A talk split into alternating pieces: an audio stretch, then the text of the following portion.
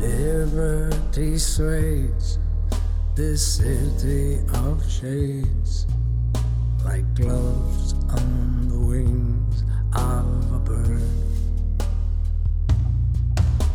这里是每周末更新的反派影评。大家好，我是波米。大家好，我是雷普利。大家好，我是田野。今天呢，是我们真正的长节目，在二零一六年的最后一期，应该说也不枉这个虚名吧，算是真正这个贺岁档值得聊的一部电影，来自。内地导演程耳的《罗曼蒂克消亡史》，今天我们也是请到了，也算是今年在反派影评出现次数比较多的两位，一个是在《三人行》那一期和应该是《完美陌生人》那一期出现过的这个田野，还有一个是我们一共哈五六期的嘉宾雷普利。然后在说这部电影之前，在今年我们还是最后一次的，哎，欢迎大家去关注我们反派影评的公众号，搜索。反派影评这四个汉字，那我们会聊一些除了《罗曼蒂克》之外的贺岁档的其他电影，比如说我们刚刚更新了啊那部大家都交口称赞的《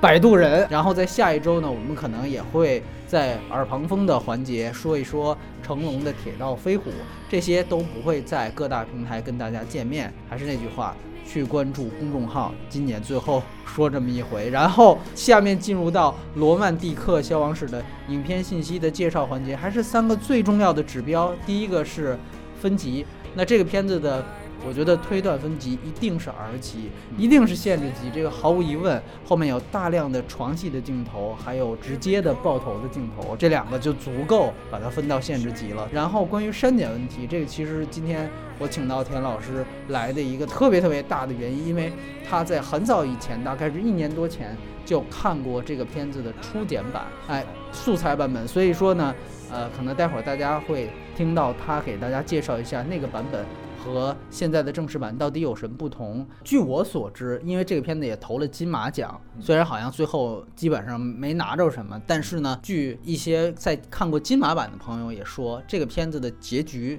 和金马版是不一样的。那。根据我们手头上业内人士提供的一个程耳在二零一三年十月份写的一稿出版的剧本来对比的话，你会发现这一版它的结局其实是出现了大概在一九四九年的四月份，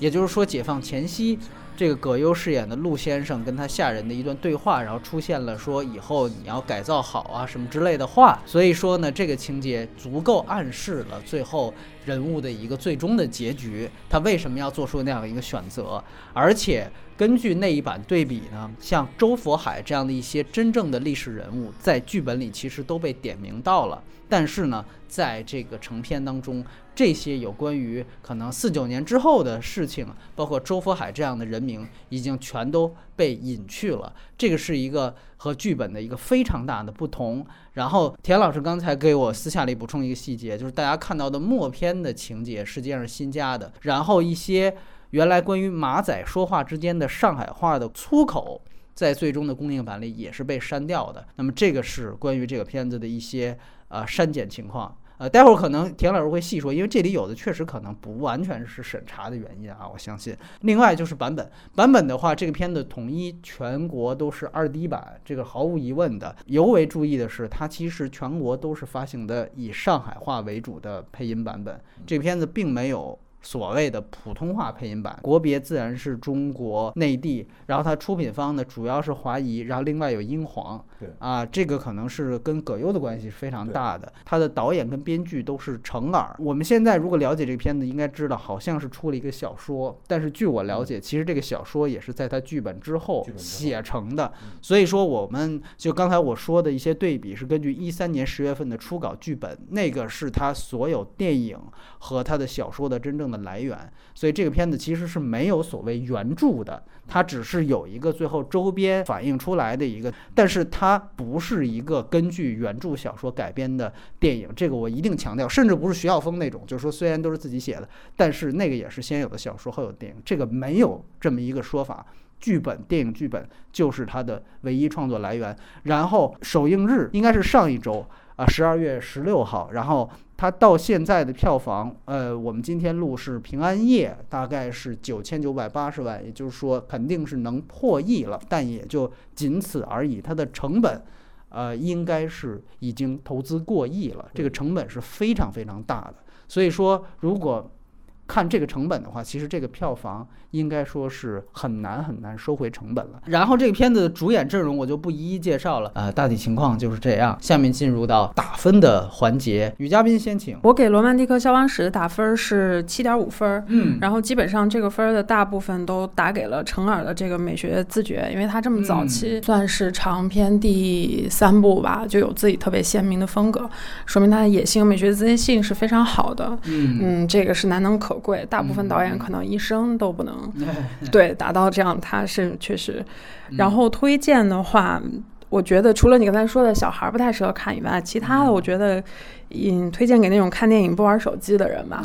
哎，其他如果有这毛病，就别去看了。有这毛病的就尽量别往电影院走，实在太影响这个大家观影啊。这个我一直每一次我去电影院都会跟一个人，要不然对对对吵一架或者怎么着的，这个确实太讨厌了。所以这个推荐的很好，来我们听听田老师看法。好，呃，我的打分的话应该在呃八分左右啊。那个我反那那就是八分是吧？嗯，八分啊。然后推荐的人群的话，呃，就民国爱好者、黑帮片爱好者。民国爱好者是吧？吓我一跳，我一民工爱好者呢。啊，民国爱好者。哎呃，我觉得打分这件事情有一个横向比对的事儿啊。对他，如果是在一九九四或者一九九七，你就很难给他打到八分，因为一共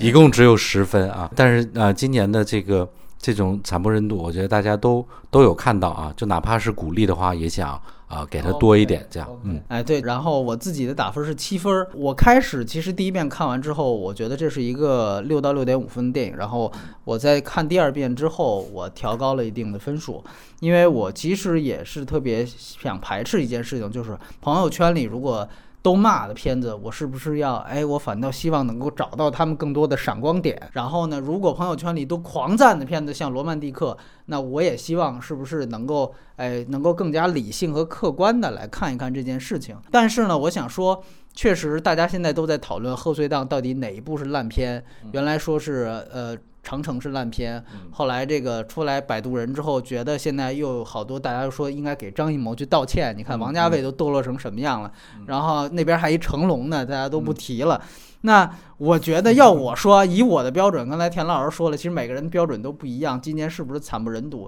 那要我说，贺岁档除了这部都是烂片。所以说，这个也就是能说明它确实在这样的一个维度是一个难能可贵的一个片子。但是我总是在说。我说，其实你过多少年之后，你再翻回去，你其实不记得，比如说一几年的贺岁档，一几年的春节档，到底他们有什么片子。所以从另外一个维度来看，可能这个片子，比如说你要和我们待会儿可能会详细对比的，比如说也是关于民国上海的一步之遥的话，那我觉得显然这部在上映之后收到的好评就要比当时一步之遥多得多。但是可能在我看来，一步之遥可能留的能够更远一些，他可能想说的信息量各各各种方面跟这个片子。其实当然有区别，而且我觉得也是对比起来也是挺有意思的。待会儿我们外延环节会聊。那这个基本上我们三个人来打分，然后今天来分亮点和不足来聊这个片子。之后在外延环节呢，可以聊聊一聊，比如说这些有迷影梗的电影啊，包括和一步之遥的对比。从接下来开始，我们就应该要剧透了。没看过的观众，剧透可能还是会影响观感的。这个是我不建议没看过也想看的人往下听的一个原因。好吧，现在我们就进入到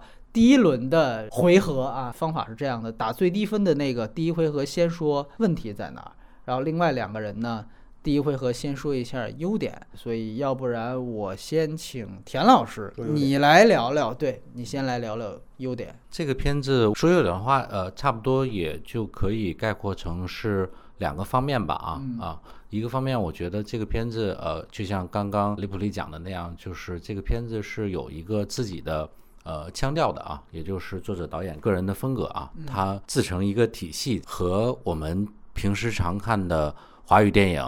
都不太一样啊啊，并且这个东西毫无疑问是呃承认自己的啊。虽然我们如果往往外延去去那个呃中国以外的其他国家的电影里边找，可能。会有一些相似之处啊，但是在在国内来说是很突出的这样啊。还有一点对我来说比较重要的是，我是一个黑帮片爱好者，但是罗曼蒂克之前我们向上追溯啊，就是大家能想到的黑帮电影有哪些华语的？香港的不算的话，如果香港不算的话，实际上我哎，我想了半天，唯一能想到的是摇啊摇，摇到外婆啊，那应该是在九十年代的时候的片子了啊。所以你看啊，中间其实已经隔了这么久了啊。那个也是华东啊，也是华东，对对对啊，呃，反正那个呃呃，这样他他首先他他自己是有一个自己的自成体系的呃美学的调调。然后再一个是他呃在类型片上，尤其是的对于国内的这种呃呃所谓的爱情喜剧，去年特别多的，就就是反正就是在这个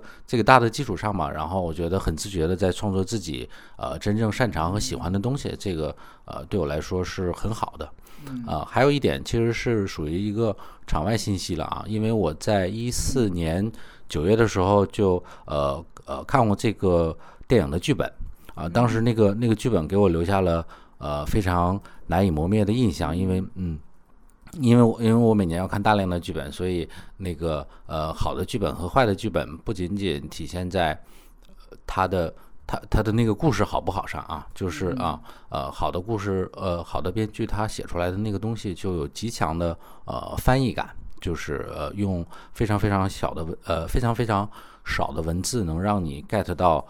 那个气氛、调性、画面等等啊，就是呃呃，这这件事情真的很难做做到，而且它不是一个文学标准，真的是一个作为一个编剧的呃职业标准。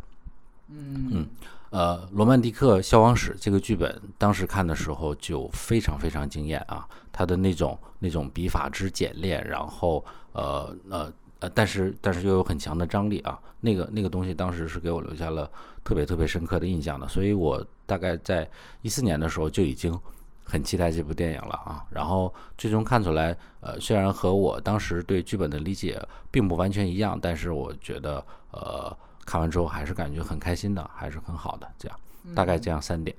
OK，好，那我要不然先来说缺点，然后再回到雷弗里说优点。呃，我觉得这一片子呢，其实我觉得它可能问题，我个人感觉可能有三个方面吧。一个呢，就是关于它的形式，关于它的迷影梗和它真正的主题表达。那这个片子其实你也会发现，从程耳以前的《边境风云》开始，一直到现在。呃，他对于昆汀的这种热爱是非常的明目的，是非常的直给的。包括这里面你可以看到，像埋这个赵宝刚的那个角色，把他扔进去，然后从呃坟墓里面有一个这种仰拍，有一个主观镜头一样东西，然后。大家都在对镜说话，就是非常典型的照搬了无耻混蛋的那个最有名的镜头嘛。最后布拉德皮特他们往那个瓦尔茨嘛，对吧？就是那个整个的片子的整个镜头啊，包括这种方法都是一样的。但同时呢，我们又都知道这个片子它又有很大气，或者说是被呃赞誉的人说是有很史诗性方面的一面。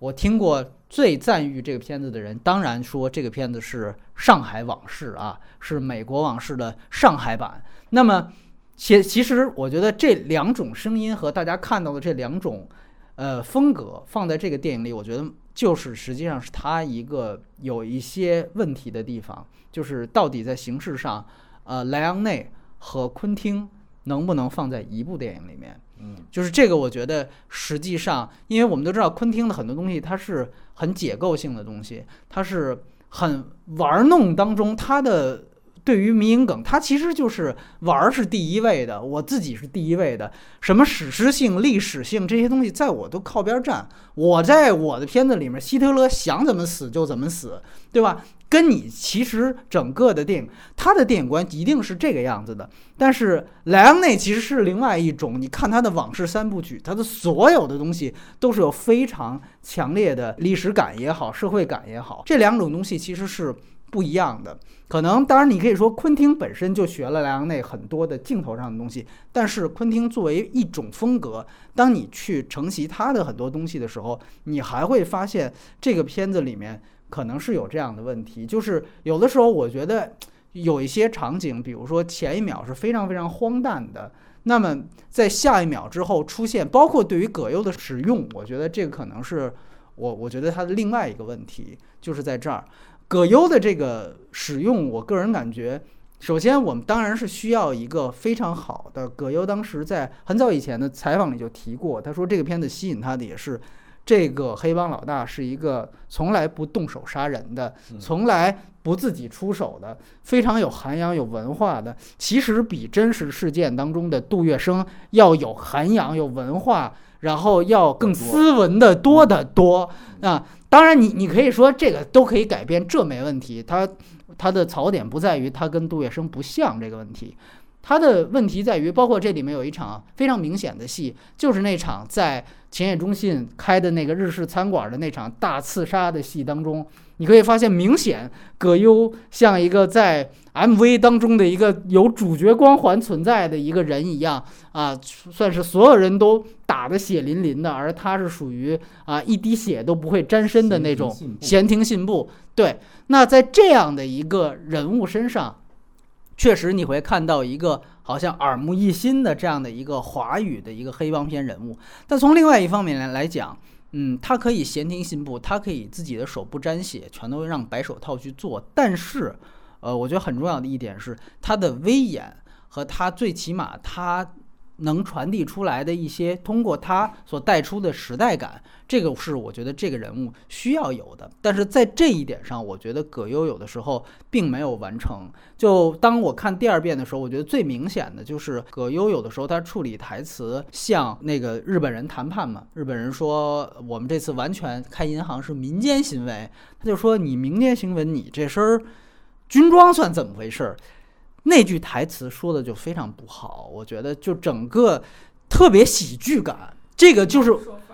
哎，对对，王朔范儿就出来了，就是，哎，你那你这军装像就是特别像我爱我家里边的一句怼的台词，就是它是有喜剧感的东西，在那样一个场面当中，所以这也是我说他昆汀的东西跟莱昂内的东西能不能放在一起，我觉得有的时候，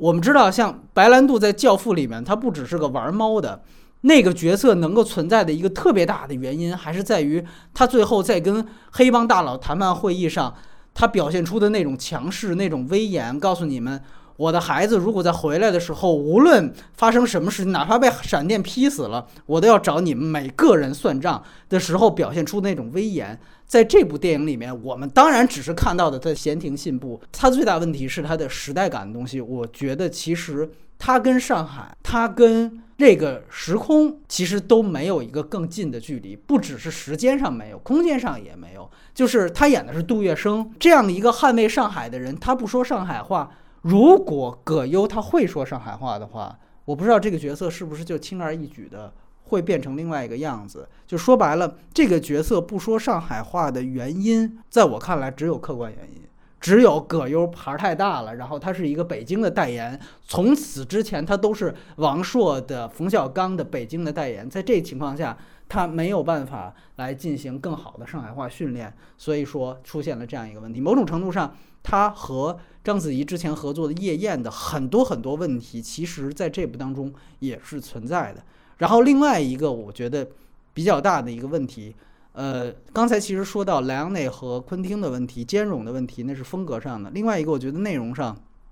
就是我们非常清晰的看到这个片子确确实实是好像是讲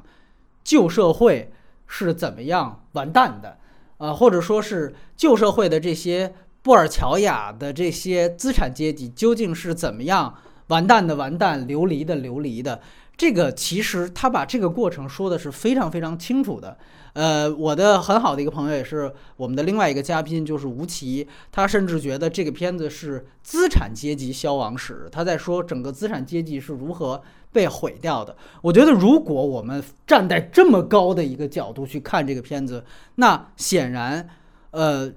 旧社会的这批上上层建筑完全被推倒重来的这样一个过程，它的主要的历史原因是有两个的。一个来源于日本人，还有一个来源于后来当家做主的我党。从这两个关系来说，他把日本人如何一步一步，说白了就是蚕食鲸吞这四个字，把它表现得非常好，非常完整。通过前野忠信，通过少壮派，通过呃日本内部关系的这么几笔交代，就说的非常非常清楚了。但是，呃，可能碍于审查，也可能因为我也看了剧本，可能碍于一些东西的表达。另外一部分就是最后我们都知道，它落在了四九年。这个角色和这一批人为什么要逃到香港？那显然这是变天了。在这之前，我们刚才说的，像他有一些剧本上很必要的铺垫都被拿掉了。所以，如果站在一个历史的角度、一个史诗的角度，可能从这方面来讲，它是有残缺的。从我在剧本里看到他四九年的那几场戏，呃，我觉得还是挺，如果拍出来的话，还是很重要、很重要的。我也给给大家口述一下，大概就是说，那个时候王妈死了，来了一个张妈，然后张妈就在四九年的时候，大概那意思就说，感觉葛优还是有点怀念老五，有点想那个角色，是因为老五给他生了一个儿子啊，对对对对对。然后，但是呢，张妈。就是显然对阿娇那个角色就非常的不屑，就说这不就是一个妓女吗？然后那个时候葛优的角色就说：“哎，你怎么能说老五是妓女？”他说：“我不光说她是妓女，你其实也是流氓。”当然这个里面带有调侃的意思，但是他同时在调侃的也说：“他说马上大概变天了，你们都要。”改造好，你们都要面临一个什么什么，就有这样的一段。其实如果拍出来，应该是很诙谐的，可能也是互相开玩笑的这样的一种对话。但是在这样的一个调调的氛围之下，你会发现，确实对大时代的这种变天的东西，可能就更加呃会明显一些。否则的话，虽然你会发现这个片子跳来跳去在时间线索上，但如果你把它顺序的捋清楚的话。他其实没有交代最后他为什么四九年走这一段是空白的，只能靠大家脑补，就说啊，难道你们不知道吗？那共产党打过来了吗？或者怎么样？这当然是就就要撤了。但其实你作为一个电影，我觉得这些东西其实都是有必要，哪怕你把它很巧妙的或者很诙谐的去交代出来。所以我觉得，如果你非得站在一个特别高的角度去审视这个片子，去给这个片子。呃，一个特别高的一个评价的话，那从这个角度来讲，我觉得，呃，无论主观客观，它是有一定残缺性的在内容上。所以这个是我想谈到的。对不起，雷布利，我能补充两个点吗？对啊，首先在其实，在剧本里边，他去找自己的那个私生子，去找去去见王妈的时候，他那个时候不算私生子吧，就算，也不算私生子啊，就偏房生的儿子这样。嗯啊，那个时候他已经在香港定居了。当然，就是他他为什么要在香港定居这件事情，在剧本里边确实没有交代啊。呃，在那个剧本里面，大家也看得到，他是和这个蒋那边的人戴笠啊走走得更近的啊，所以他是追随着那个戴笠的脚步，在在一步一步的。呃，走的类似类似这样吧，呃，那当然这个这个不重要了，是一个小小的细节。那但是杜月笙本人是在四九年很靠近解放的时候才离才离开上海去香港定居的，对对对啊！而且那个时候戴笠应该已经出事儿了，对吧？早就出事儿了。好吧好吧，波米有提到关于莱昂内和昆汀能不能兼容这件事啊，我想从另外一个角度说一个小小的点啊，嗯，比如说呃迷影这件事啊。呃，我们就都以《教父》来举例的话，呃，《一步之遥》里边，他对于《教父》的这种迷影的行为是姜文直接来演马龙白兰度，然后抱一个小兔子啊，对对，这当然是一种方法啊，但是呃，另外一种，比如说像。呃，教父里边不是有一场戏，那个教父为了勒索那个好莱坞的大亨，然后把他的马给杀了，把马头塞到那个老板的床里边去啊。其实我看到《罗曼蒂克消亡史》砍手那段的时候，我就想到了那个。我觉得就是他们都是都是一种迷影元素的东西啊，但是我怎么呃消化吸收这个东西，再把它吐出来啊？我觉得这个其实是很重要的一点。那相比来说，一步之遥的这种消费。就没有我在看《罗曼蒂克消亡史》的时候的这个感觉更爽。我觉得，呃，成尔他他这个电影有一个优点，就是他把这个黑帮片的这个类型的东西吃的比较比较透，就是那些那些人物应该怎么怎么办事儿啊，然后怎么处理状况，就是这种所谓的北京话讲有里有面的这套东西啊，就是那个那个呃气场是有的。然后还有一个小小的点啊，最后一点就是呃关于这种。呃，分分线叙述这件事情啊，那个昆汀早年爱玩那种东西，呃呃，章节性的东西，它有一个很重要的点，就是这呃这些东西它实际上是互为因互为因果的，它到最后是呃能串起来的啊，对啊，事件 B 最后实际上是导致了事件 A 的那个窘境，类似这样啊。呃，我觉得呃，程耳相比来说，可能更接近后期的昆汀吧。他不是要完成一个完整的链链条，嗯它是一种散点思维。就是一九三四年的时候，他们呃黑帮的老大老二老三他们在一起吃饭，其乐融融，但是危机已经在酝酿了。他可能觉得那样一场戏有意思，他就把它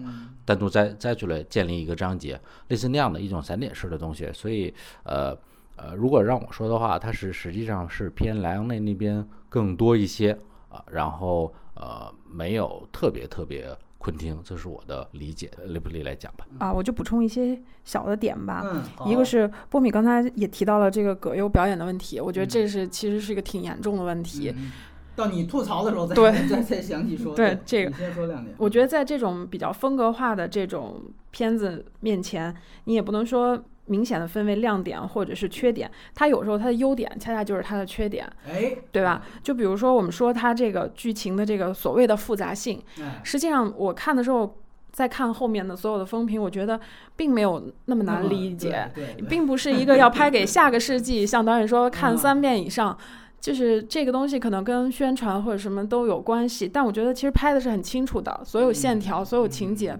都是明明白白。嗯就是我觉得在打开这个电影的时候，千万不要有那种不明觉厉的那种感觉。对对对而且这个东西看不懂，也和这个片子的高级感并无必然关联，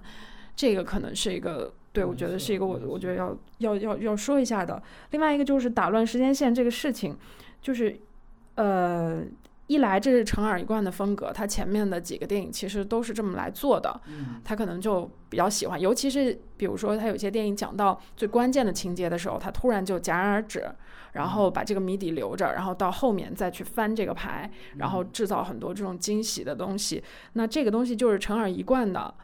嗯，但是呢，这个片子跟其他的。就是《边境风云》和第三个人有什么不一样呢？就是我总觉得《罗曼蒂克消亡史》没有一个特别核心冲突的事件，没有一组特别核心冲突的人物，可能呃，葛优、章子怡和那个浅野忠信这条线较为核心一些，然后其他的人物围着他们展开。这也就是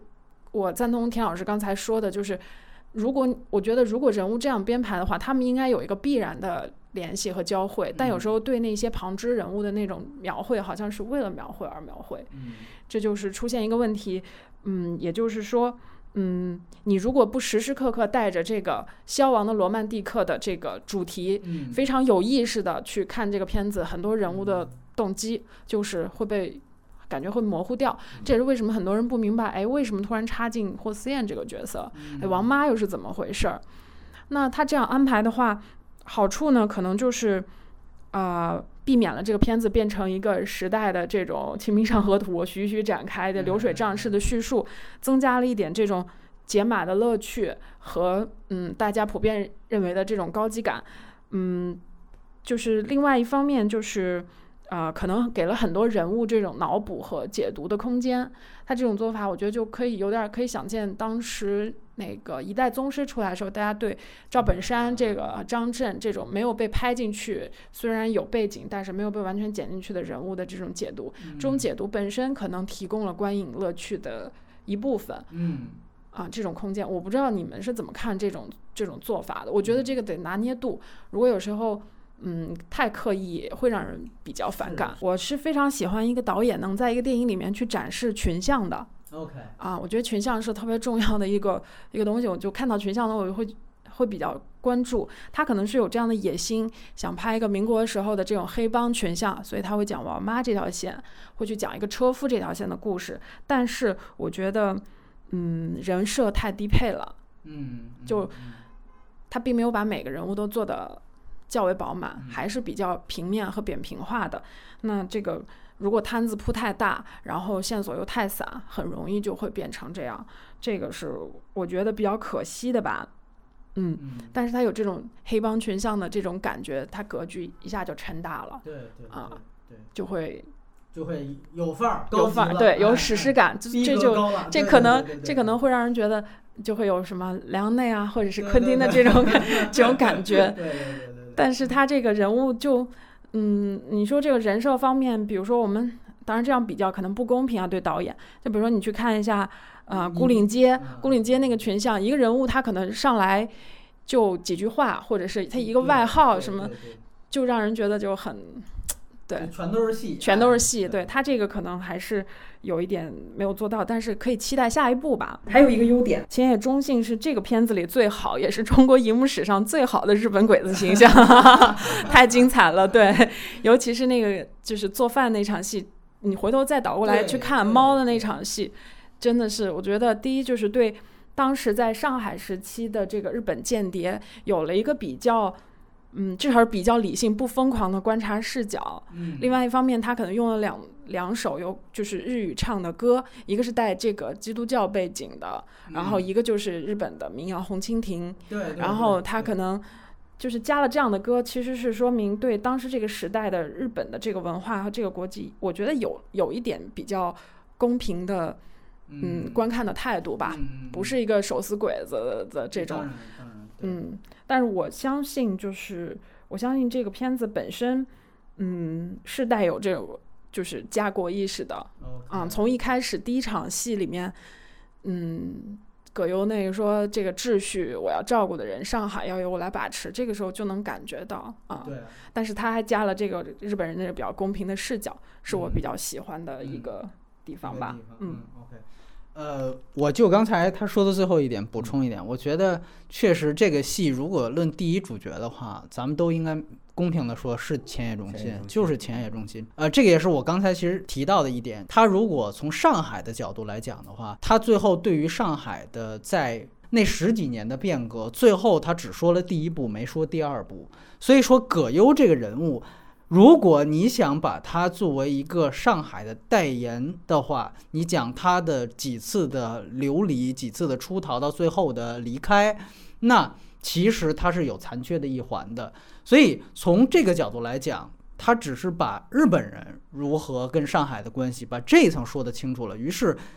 葛优的这个无论是他的角色的空间，还是这个角色的发展程度，其实最后都让位给。呃，前野中信了，因为确实他只是把日本跟上海的关系说得非常非常清楚。呃，但是我觉得有一点就是你刚才提到的做饭那场戏，我就在想，呃，因为我在第二次看的时候，就是关于近视培育这个东西，我还是觉得有一点，就是他可能也是迷影的东西。迷影的东西和他对于日本文化的这种刻板印象的东西，我觉得还是有点有点太过超过影。对这个我必须得补充一下，那个呃，《边境风云》里边其实也是也是近视培育，对对对对对啊，所以这个这个并不是因为它是一个讲讲日本间谍电影才有的，我觉得这个应该就是长尔导演的个人。癖好，对对对对。第三个人那个片子里也有乱伦，是姐夫最后强奸了他的小姨子，就是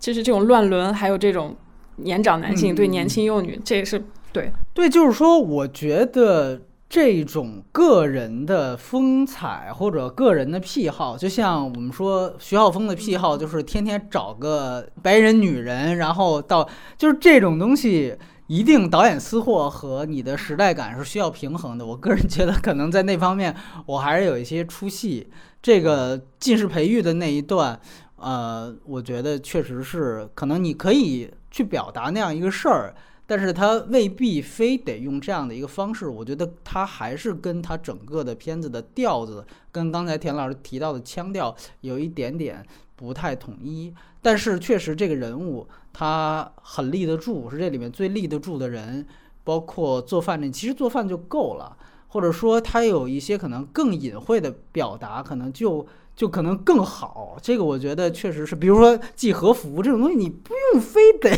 就是那样的一种方式。我觉得这个是我刚才正好雷比利提到，但是我非常认同他对于这个人物，包括这个人物在中国。这个鬼子形象的一步一步走来，这个确实都是亮点，没话讲。呃，两位如果没有补充，我们交换意见。两位现在来谈缺点，我来谈优点，怎么着？田老师先来，来来来，缺点啊，问题啊，我就盼着听这个呢啊。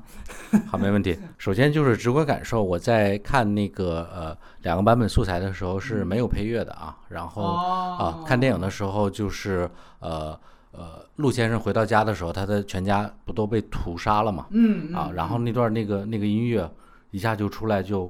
我就我就我就真的很讨厌那个那个配乐啊，啊，包括后面他他用他一共是应该是用了两首呃英文歌、啊，英文歌。对啊，一个叫带我回上海，一个叫呃我我真心是不太喜欢那个歌的啊。啊。嗯，然后呃呃，由此由此延伸啊，就好像里边的歌好像还有一首是程耳作词的啊。程耳导演他自己呢，好像很享受在一部电影里边身兼多职这件事啊。嗯，他是呃作词、剪辑、预告片剪辑、编剧、导演，后来自己又写了一个小说，他自己觉得很光荣。但是我觉得，在一个健康的工业环境之下，不应该以我身兼多职这件事情为荣。嗯就是你到底瞧不起谁？中国到底有没有好的剪辑？或或者我们放到好莱坞说啊，就是就是就我我我是我是觉得这种东西实际上就某种程度上也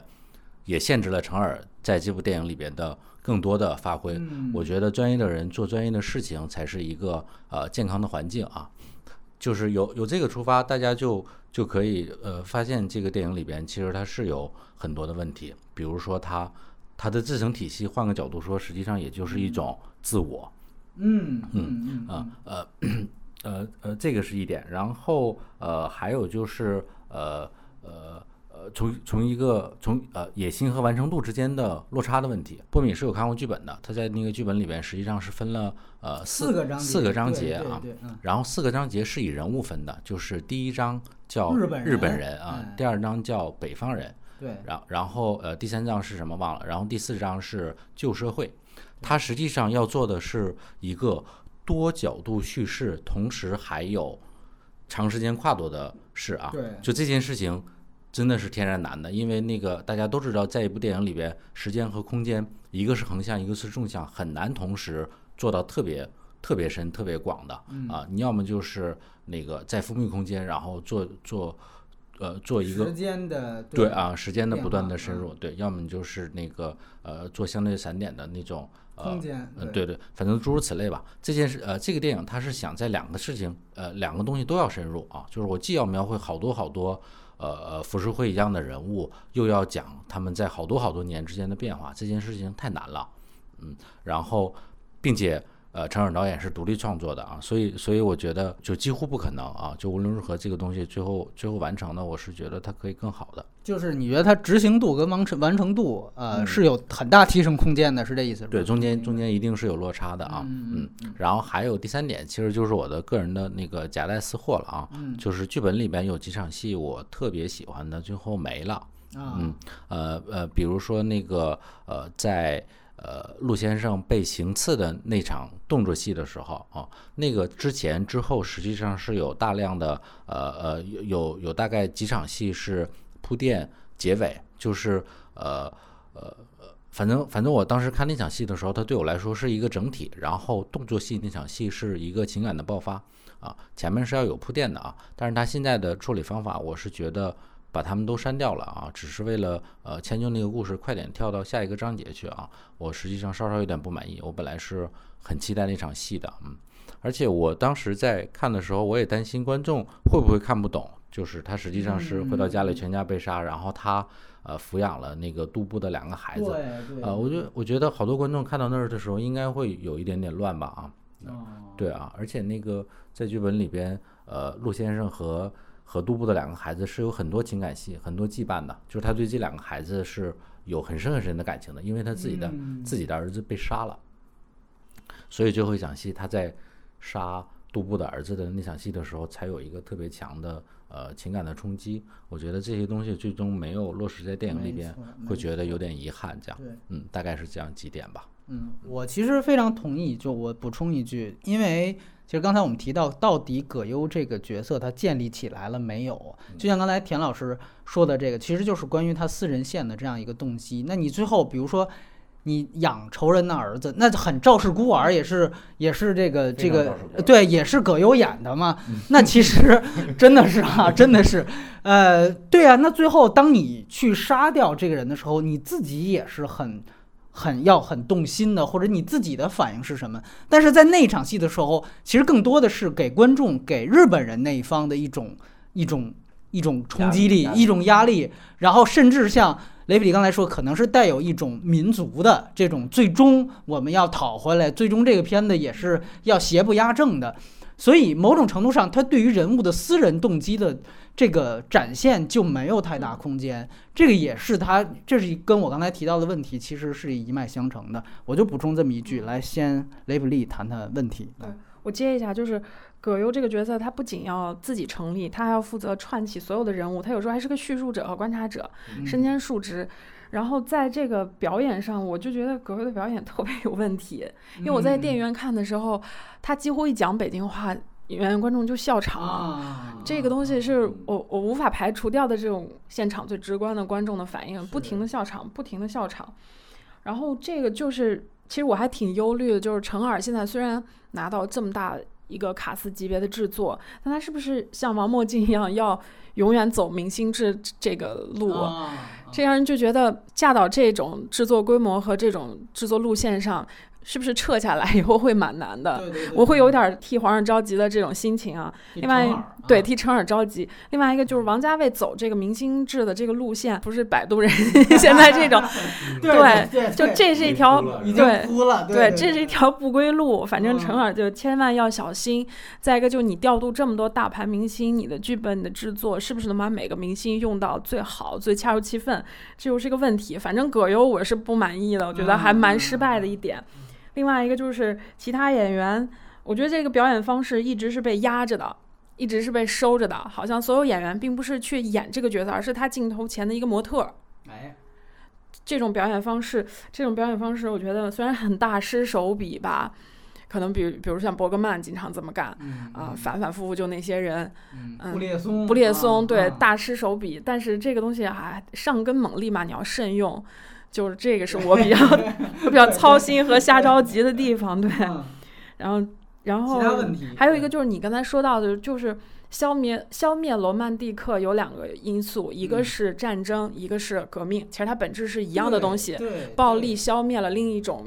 暴暴力，对，更不优雅的暴力消灭了相他认为相对优雅的暴力。嗯但对于革命这条线，其实他可能我不知道田老师这边是可能看的比我更清楚，因为他看了剧本的全貌。嗯我觉得就是按你们刚才说的，他肯定是剪了，但他留了一个就是赵宝刚那个线，嗯他把这个人物做了个处理。他虽然是带领工人罢工的一个人，但是他其实又不是个正面角色，对，对他是在中间就搞事情的，借机对谋利的。他设置了这么一个东西，然后可能表现他对暴力这个就对革命这这个东西的看法。我觉得这是一种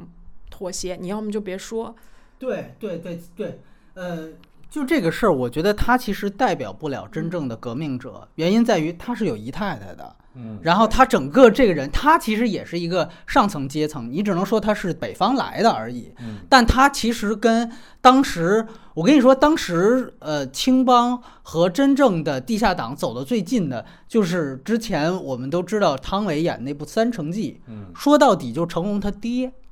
你去看一看，就是成龙他爹原来就是戴笠手底下的一个打手。哦这个大家如果看过张婉婷原来的一部纪录片叫《龙的深处》，什么迷失的拼图，大概是那样一个名字的那个纪录片的话，你会非常详细的告诉你，就成龙他爹到底是一个什么样的人。后来他们是张婉婷是根据那个纪录片，他做了一个《三成记》的这样一个大 IP，把它等于把纪录片改成了一个非常狗血的一个爱情片，非常不成功。但是他爹的这个事儿是真的，嗯然后他爹当时就是跟由于跟戴笠走特别近，当时上海他为什么是一个真正的生死场的原因就在于它是各种势力鱼龙混杂的，同时军统呃戴笠他们在刺杀汪伪政权，但同时。就是地下党也在刺杀这两波的人，他们是简直是一个，还有其他英美势力在，他是各种混在一起。当时他父亲就是说，成龙他爹就是撩起头发说：“你看我这个头上这个这个疤，就是共产党打的，什么这那个的。”嗯就那个，当然后来你会想，确实你改成那个三成记之后，你这些政治东西就就只字不能提，要不然你上不了。嗯原因就是因为其实当时真的是这样，然后当然也很这讽刺的就是，呃，他的儿子现在成了呃我党的一个大名片，天天站在这个人民大会堂楼上唱国家，那是另外一码事儿的铁道飞虎的时候的事儿了。但是我想说，如果大家有机会，真的你会发现，嗯，赵宝刚绝对不是那个革命者，而且我觉得他是有一个时间上的一个不同，就是确实你可以表现，如果没有日本人。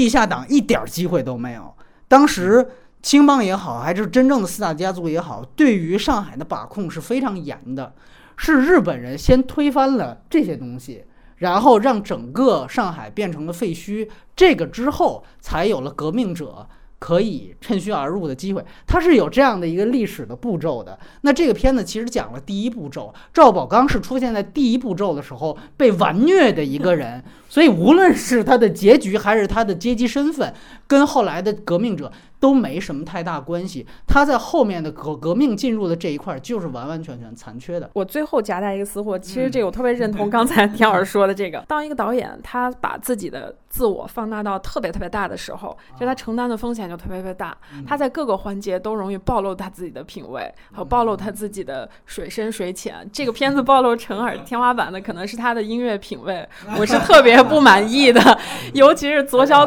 左小诅咒的歌声响起的时候，我。几乎崩溃在了电影院。对你用谁也不能，也不能用。我是左小的特别要好的朋友，因为上一部也是用的左小。这样不好意思，我用左小跟朋友划清界限，这个是我私货，没办法。就是同意啊，就是再一个就是呃，音乐品味。其实我我个人有一个私货的认识，就是其实看一个导演的真正的审美，就是各种艺术审美，音乐音乐其实是一个蛮重要的一个品味。为什么当时？比如说，今年有新片出来，一个是啊《萨利机长》，一个是《雪人钢锯岭》吧？为什么我觉得可能本能上直觉会更选伊瑟伍德？就因为我很认同伊瑟伍德的这个音乐品味，包括斯科西斯这么多年到后来还在撑他那种艺术的东西，快掏空了，还在撑，可能还有音乐的东西在撑着他。他晚年出的好的东西，可能跟音乐相关的会比较多一些。就这个陈耳在这方面确实不行，他在音乐上面的品味可能还不如王家卫。虽然他也用了梅林帽，但是用的很显然是失败的。嗯，以至于就第一这音乐抢戏，第二他选的那个歌，你就是选一首日本的各种歌谣，也不一定非选那个红蜻蜓嘛。特别刻板印象。对对，那歌那歌简直就是对符号的那种意味。对对对。然后还有那个 Take Me to 上海，那个歌感觉是那种呃。旋律和词不能不能搭配到一起，然后感觉是一个中国人用英文填的词，但好像其实也不是。啊，对对对对对，他呃，最后我记得好像有一版还是那个。原来在是超女快男上获得第一名的那个那尚雯婕唱的嘛？尚雯婕不就是就是这样一个原来是靠唱英文歌，特别像外国人的这么一个。哎，我一直觉得我没办法瞧得上这样的歌手。我我还想补充一个场外关于音乐，好好好，那个在剧本里边，呃，他的那个呃穿张杰的那个呃过场的音乐是莉莉玛莲。对对对对对对对对对，是是是。对啊，但是不知道为什么最后最后用的是是这样的两首歌，是吗？他想把他和那个法斯宾德的那个关系是要切掉吗？是觉得迷影塞的太多了吗？这个元素也有可能是版权的问题。我觉得是版权的问题。莉莉马莲，你不觉得那个空间又大了一层吗？它是一个，比如说那个时候更大的背景可能是二次世界大战，是比如说就可能会跨到轴心国那那边，它是不是格局就更大？我补充一点，包括梅林帽，我这里我就说我一。一直以来的一个判断，这么举一个例子，你记得《一代宗师》那是王家卫的一个自己导的片子，真正写了自己导演的。他到最后最需要烘托气氛的时候，他没辙了，他直接上《美国往事》，他直接买了莫里康内的东西。对一个配乐最大的打脸，就是我还用你的素材，然后到最后真正关键的，我给你买一个别的，就为什么？就是肯定是他也做了那样一个素材，王家卫听了。真不行，真不够，没办法，因为我们知道导演有的时候在做毛片的时候，尤其是好莱坞，他会先找替代配乐。那意思是是在，比如说我还没选好配乐，或者配乐家正在创作的时候，我剪一个初剪版，这个时候我需要要什么样的配乐铺上去，我会先找，因为反正内部适应也没有版权，我会先找世界各地的各种配乐往里加。我感觉最后一代宗师那一段美国往事就属于最后没辙了，替代配乐直接上吧，我花点钱我就上吧。这个就是对于真正的原创配乐最大的打脸，就是最后你自己原创出来的东西，我导演我都不满意。梅林茂就是这样一个水平，别去捧他了。对，王家卫其实早期他自己选的很多歌。对，都很好，特贴切。你说用陈勋奇给那个最早《东邪西毒》做那版，其实也挺好的。就是为什么非得要反反复复耗在梅林茂身上？这也是我不太能理解的。对，就都是朋友面子上得给人家有有饭碗是吧？我梅林茂就是九十啊。对对。现在导演的配乐，你会看到，其实一个电影大师，他可能对于音乐的使用，确实是你可以看出一个导演的某种程度上的艺术天赋。呃，华语其实最懂音乐的，我个人觉得当时就是姜文。呃，姜文，我觉得他的音乐品味是，我还觉得有一点点。其实，咱俩可以撕四个小时。一步之遥的《索尔维格之歌》，我觉得用的是非常好的。就是这个，我真的觉得姜，包括他在杨灿的时候，他是古典乐派的那个音乐是。啊，对对对对，香天骑士嘛。嗯。我个人觉得就是。你哪怕侯耀贤，大家都知道那个著名的梗，就是风贵来的人开始找李宗盛配了一版，然后杨德昌看完之后，杨德昌说：“你这个得得来古典音乐，你把那舍了吧。”然后就因为那个 侯孝贤土嘛，什么都不懂，然后就说：“那要不然你给我配吧。”然后，然后杨德昌就给他配了一版四季呀，各种东西上去，我就觉得那个尤其。最后去年修复的那版四 K、四 K、二 K 我忘了修复版，他用的最终版还是古典乐的那一版四 G 那一版，我真的觉得太糟糕了。就是呃，风归来的人各种好，各种牛逼，就是配乐大硬伤这个事儿我一直接受不了。所以，所以我觉得华语可能。可能本质上，我觉得稍微好一点点的是姜文，真的是这样。王家卫也不错，王家卫也不错，王家卫也不错，但是也就这样了。然后，呃，程耳，你说的非常对，我觉得，而且左小这个问题，我真的是，呃，包括呃上一期还上我们节目的杨超导演，我就必须得说，为什么这个艺艺术片一涉及到非商业片或者我有范儿电影，最后就一定要用左小诅咒呢？就这个就是中国现在唯一一个就是鲍勃迪伦吗？难道是我真的是？如果他就是中国的鲍勃迪伦，我操，那中国音乐毁灭的程度是比中国电影更可怕的，你知道吗？我真的音乐一直就不如中国电影。啊，我就是对，宁可你说一提中国摇滚就是崔健。那本来他就放在那儿，但我真不觉得你一提这种质感东西，你就要提左小，真的是，哎呀，我就呃我不想再额外吐槽了，但是我特别同意，就为什么我们一定要顺拐的，一什么片尾曲就都是左小，这我真的受韩寒啊，然后这个长江图，然后这个就反正。跟文艺或者什么两个字有关的，就都要左小。哎，这不左小，你就好像不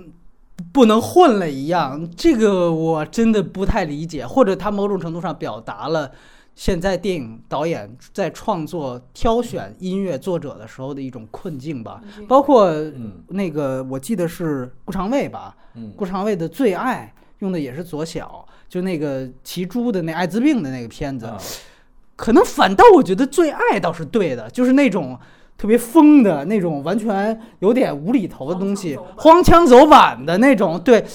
但剩下的我真的一句都不能认。哎，我骂了半天啊，那我说一下优点，大家其实都能看到，它在形式上是呃吸引很多很多文艺青年吧啊，好像这又是带引号。确实让大家觉得很棒的一个，就是在于它的所有的风格化的东西。说白了，你可以用一句话概括，就是它电影感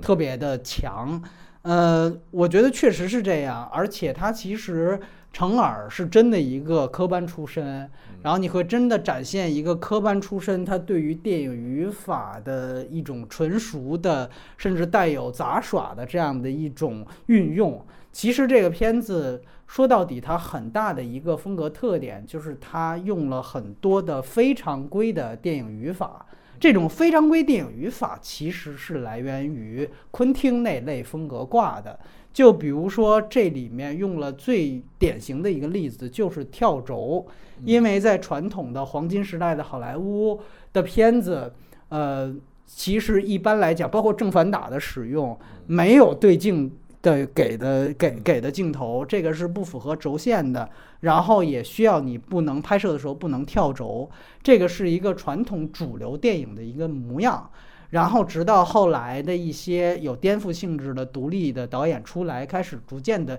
专门你规定不能用什么，我就在这上面做文章，玩出了很多花活。那同样，呃，罗曼蒂克在这个上面也做了很多很多的很大胆的尝试，而且有一些并不只是为了耍范儿。比如说，大家印象最深刻的就是绑赵宝刚的那场戏。他用的就是最典型的一个跳轴的拍法，就是我在新海诚那期我吐槽新海诚，你是没有电影语法的，那个真的是他就不懂。新海诚不是一个电影导演，所以他的跳轴是完全无意识的。但是成尔是在用跳轴去做文章的，这个是典型的有意识的。很简单，就是开始。我就是，包括我看剧本也是，他写的很清楚。我要营造一种让观众感觉到的刻意回避、刻意留白这个东西，我就是要用跳轴，最后做那一下。我开始先找两个马仔在轴的这边，在那儿谈荤段子，谈这些东西。据说。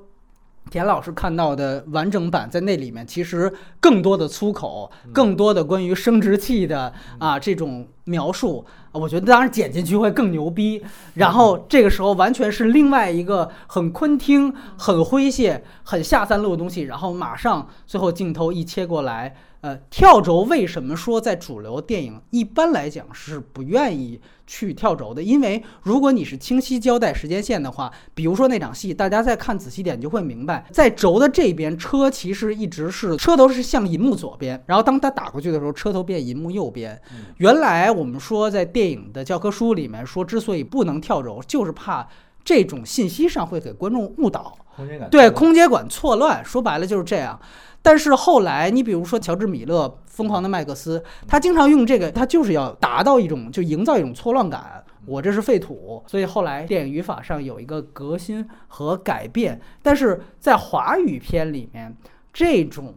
呃专门用这种挑战，或者也不能算主流电影语法，挑战古朴电影语法来做戏的。呃，主流大片其实这个我算是第一次看见，所以说包括跳轴，包括刚才其实提到的对镜说话这种东西，它其实也是一种对镜说话。其实最明显的就不说打破低速速墙了，说白了，它其实就是制造渐离效果。这个和它的呃其中一部分的内容也是统一起来的，它需要不断的给告诉观众啊，这个戏导演就是它其实是一种带有很自嘲的这样的一个段落，就是打算让大家看不懂。什么拍给下世纪的？当然，这个也就后来成为了大家褒扬这个 成耳的。但我觉得，其实他没有达到他说的这样的一个程度，只是说，确实他本身内容上。他导演就有这样的表达，然后他在形式上也做了相应的配合，在俊成语上做了相应的配合。这个形式跟内容在这一部分，我觉得就是统一的，所以它不是完完全全为了耍范儿。所以这是他的一个其实挺好的一个优点，而且包括其实他用了很多的剪接也不太一样。最主要的就是因为他呃不同的章节，他需要去留白，所以他做了很多，包括像另外一个。跳轴的一段戏，就是他那个日本的副官洗澡。嗯，第一场戏，呃，是他跟那个老的军人说：“老军人说，你们把路干掉吧。”他说：“那我得想想。”老军人很愤怒。第二个镜头衔接的就是他洗澡嘛，穿一个类似呃日本的那种那种哎那种东西。然后其实你后来发现，哎，原来澡堂子里是有前野忠信的，对吧？就是说他的耍范儿，他的跳轴不是。我就是为了耍范儿。他其实跟他的时空的错乱，他给观众最后要有一部分信息留到后面，包括留白。这个是能够结合起来，而且就是因为有这样的电影语言，所以才使得这些可以更加的顺利。所以我觉得这个绝对是他一个很大很大的优点。当然，我也说可能这方面是跟昆汀或者说跟什么很像。莱昂内实际上是一个很很就是你看那个姜文老说最后。呃，黄金三镖客那场戏，我真的要想把它动手剪掉二十分钟，就是因为它太给一个特写，给一个中景，再给一全景，再给一个特写，再就莱昂内特别讲究这些东西。这个其实这之间，就像我刚才说，他们是有一个冲突的。但是我想说，当然你看的四比三版本就不就不会有这样的问题了啊。呃，然后另外一个，我觉得从内容上，呃，确确实实，刚才雷普利其实提到了。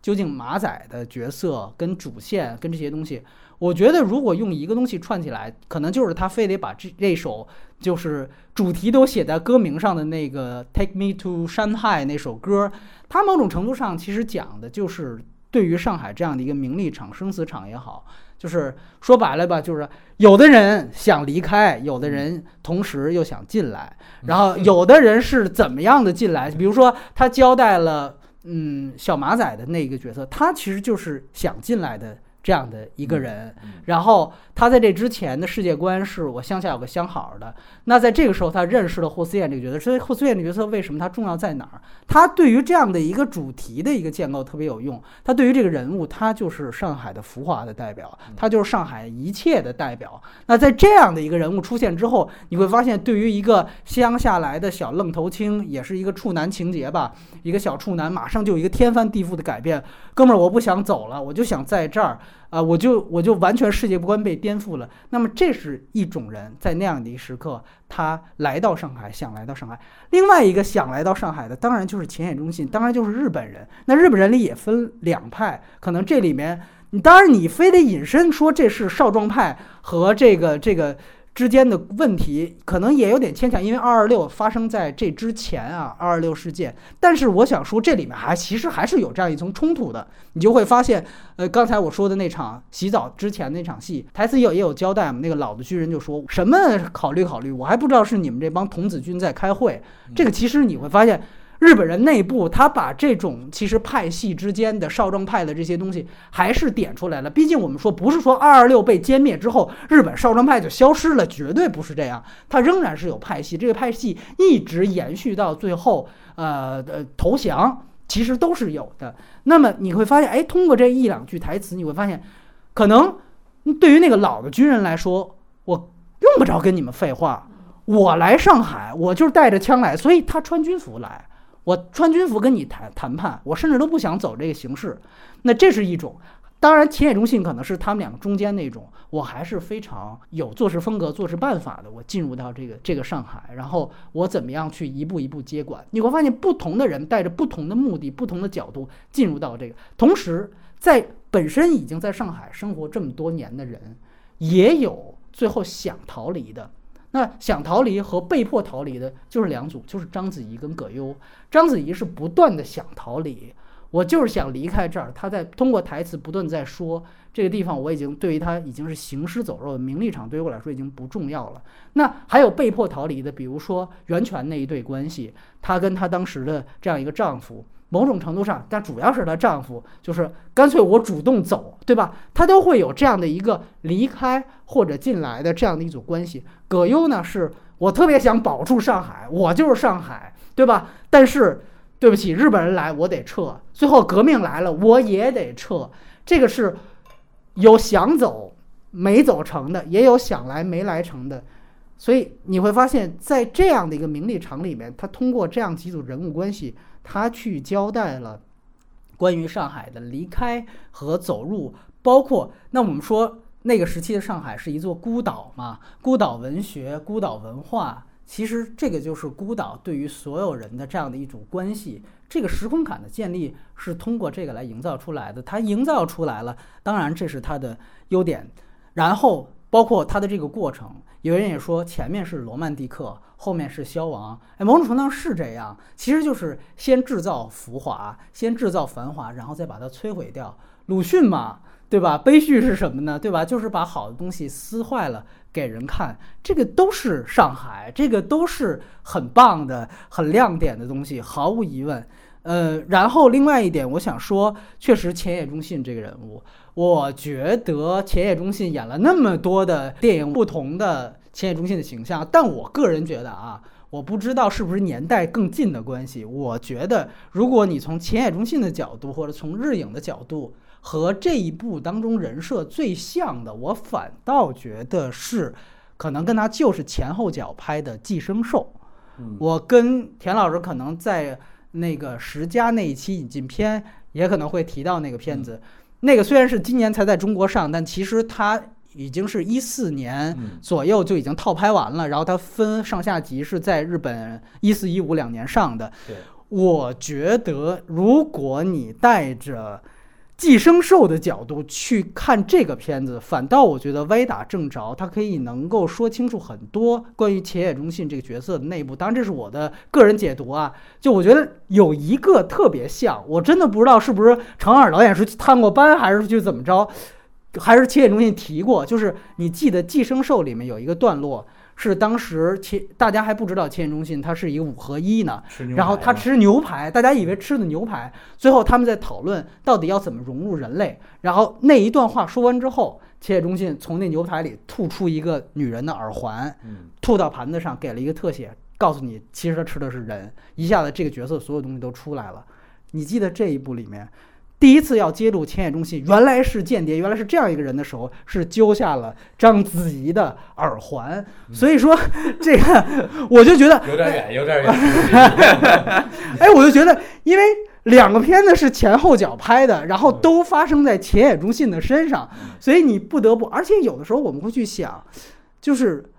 比如说《寄生兽》，它到底谈的是什么？它谈到的也是一个外来生物。外来种族对于人类种族的占领，然后这里面也分两派，一派呢是非常激进的，我就把你们全都干掉就完了；还有一派呢是觉得我要润物细无声的，我要试图的跟你们融合。某种程度上，他在讲回到罗曼蒂克，就是他其实在讲日本人是如何一步一步真正占领上海的。这个占领它其实是分两个阶段和分两个层次的，一种是实际占领，我们说日据时期。就是炮舰，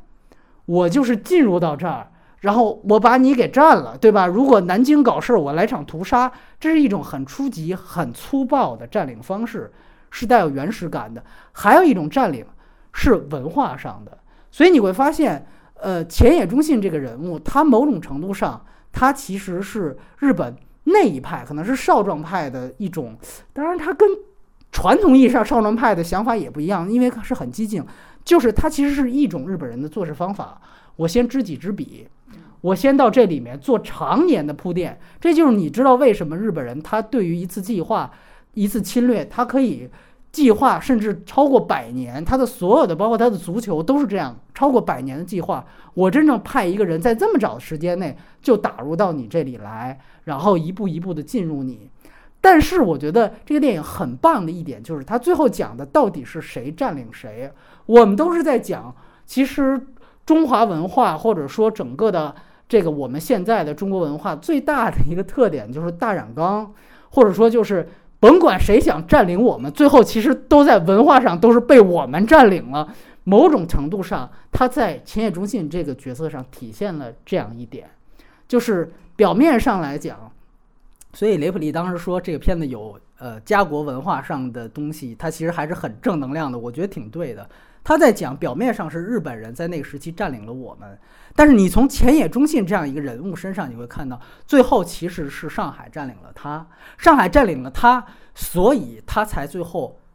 没有呃杀掉葛优，他留了那么一笔。呃，他舍不得他的孩子，他本来是跟他的一个不能算行婚吧，就是为了做任务娶到了这样的一个老婆，生下的两个孩子，按说是当断则断的，甚至他最后都没忍心杀掉章子怡，这个所有的不忍心都来源于他在上海侵入了这么多年。这个文化对于他的影响。日本人这里面其实他通过战俘的那一场戏，又强化了日本人另外一个做法，就是真正的日本人是令行禁止的。就是你记得那场说大兵骂黄皮猴子那一段戏，就是说我很难理解，我们才三千人，怎么日本人十万人，明明可以把我们全都轻松干掉，说不打就不打，第二天就还帮我们建房子，这个就是成尔想交代的真正纯粹的日本人的一种民族性，就是令行禁止。但是通过前野中信这个角色，你会发现他不是了，他很多地方他做不到真正的割舍。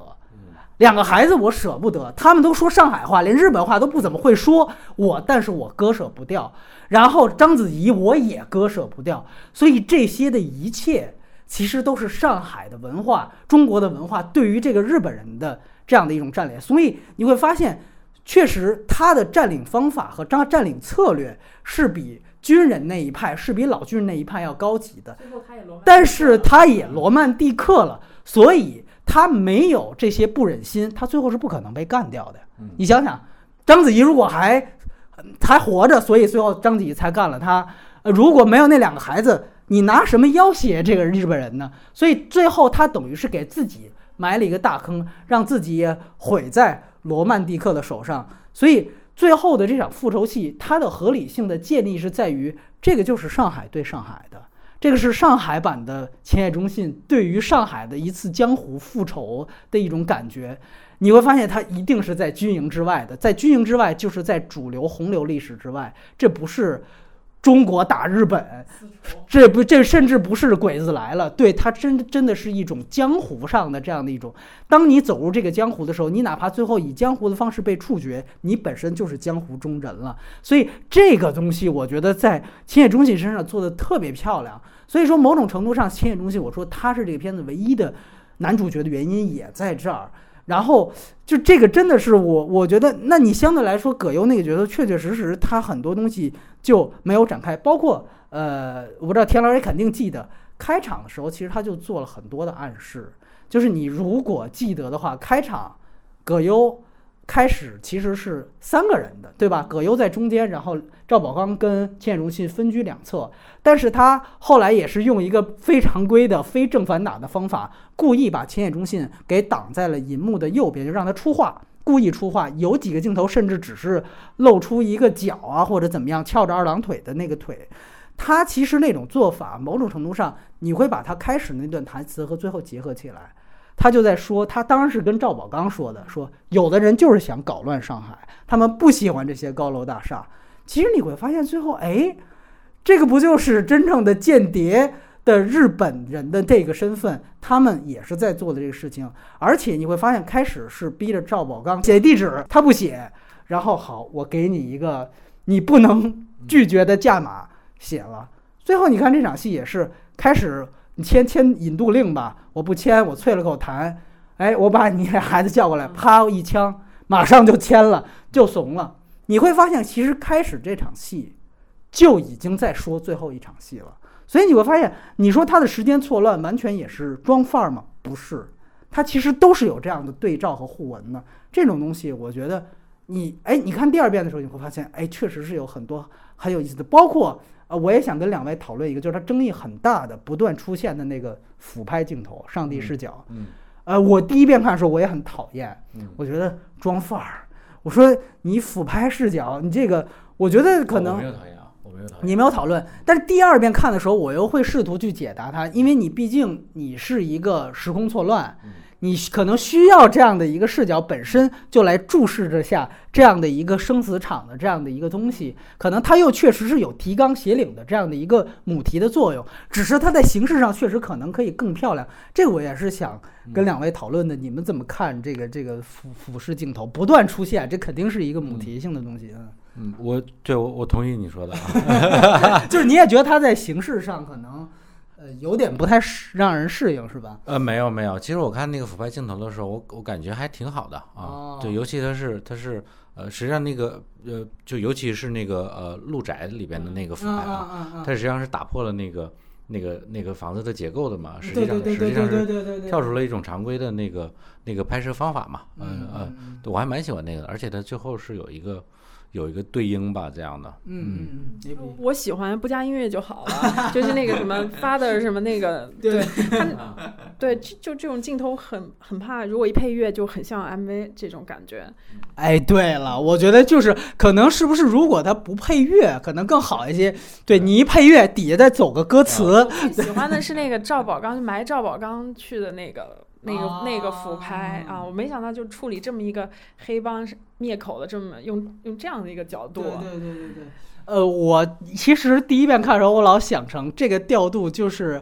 可能成耳那那一代人才会玩的吧，就是《侠盗车手》一二部，就是游戏游戏，对对对，他就是给一个上方，因为呃，原《侠盗车手》。我们知道是在一个城市当中，它每每一步都是关于一个城市或者一个大区，然后它的一二步是绝对上方视角的，因为那个时候三 D 建模什么的还没起来，就是那种感觉，也是在一个城市，一个汽车在一个城市当中穿行的那种感觉，就是。呃，但是我是觉得，确确实实这个质感啊，这些方面，包括你说的配乐，这个细节方面，它其实还可以做得更好一些。但是有这样的一个东西，我是明白他的动机的啊。对啊，然后呃，就还是那个呃，陆宅的那个俯拍啊啊，我当时看那个剧本那段，他在写的时候，他脑海中一定是是有分镜的啊，因为他当时写的是妻一个逗号死。然后妻子死是吗？然后儿子逗号死。他当时你看的时候，你就知道他那个会怎么拍嘛？就推开一个门死了，推开一个门死了。他一定，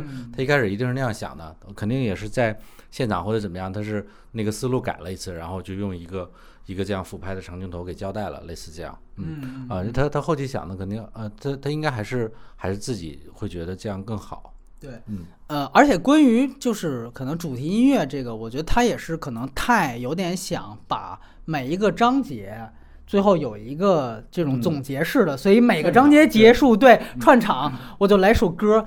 这个我觉得就就不太高级了。说白了，就是你没必要非得这样，对吧？宝莱坞电影才说那个中场休息之前得跳一段，对，因为。印度那边都是有中场休息嘛，他们看电影，所以就这个东西，你你就我觉得就这个没什么太大的必要，你把它拿掉，大家也是能明白。当然，有的时候它实际上是需要，就还是说的，是不是还是担心观众？就是最后在章子怡离开上海的那一段，他加了那个歌嘛，他觉得这个时候对于情绪的烘托呀，对于他想离开。的这样的一个一个一个东西，我觉得是有一个，可能是时间线打破以后，情绪没有办法积累，一段一段，就可能有时候烘不到他要的那个效果，只好就是加段歌，或者是加一个象征性、升华性的镜头吧。对对对对对。嗯。然后另外一个就是，我还是想跟两位讨论的，也是关于这个电影，就是关于它迷影梗这方面。嗯，我觉得它迷影梗，刚才其实田老师私下里补充的很详细的一个，就是他你在真正的素材版没看到那段默片，对吧？那我就在想，其实那肯定他是后后期又补拍了这样一个东西。呃，我是觉得它有一些迷影梗是可以跟内容本身结合在一起的。你比如说像章子怡。他在饭桌上讲他今天拍戏的整个过程，然后他说：“呃，我这个角色呀，最后是怎么死的呢？是自杀死还是他杀死？”然后，对对对，然后呃，阿娇就说：“那他到底怎么死的？”然后他就说：“其实我这个角色啊，最后没死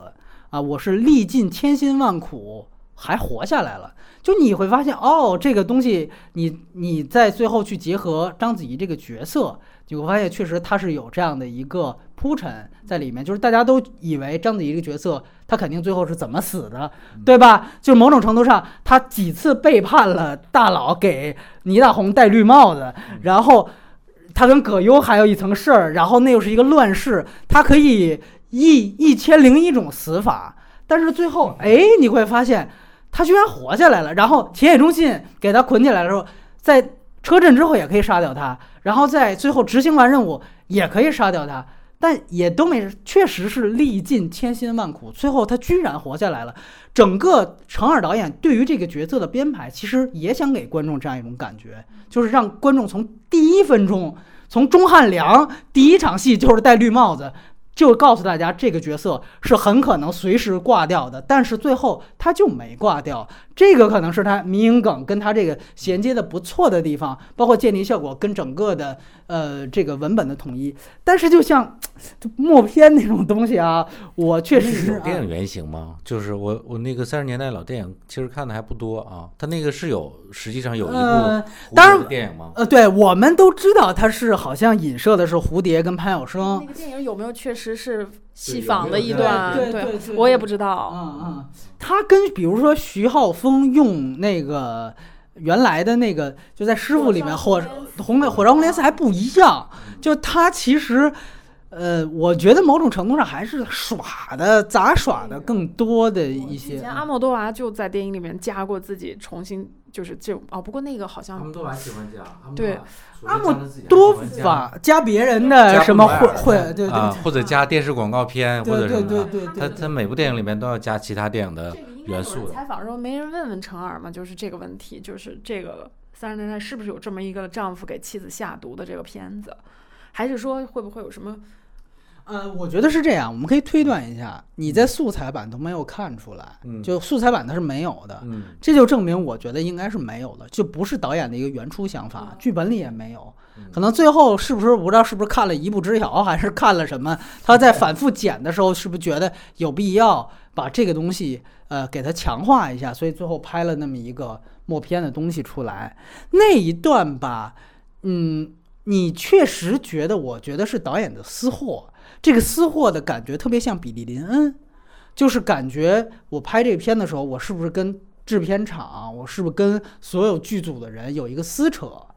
然后你比如说关于谁怎么死的，要怎么演，比如说呃，因为呃有业内人士也说了这么一个八卦，就是这里面。虽然男一号是浅野忠信，我们刚才说过，但是他的片酬只有三百多万，而葛优的片酬是四千多万，然后章子怡的片酬是两千万加，呃，你就知道为什么这个片子它过亿了，光工资帽就已经过半亿了。所以说，你看光这俩人就已经过半亿了。所以说，你会发现可能明星，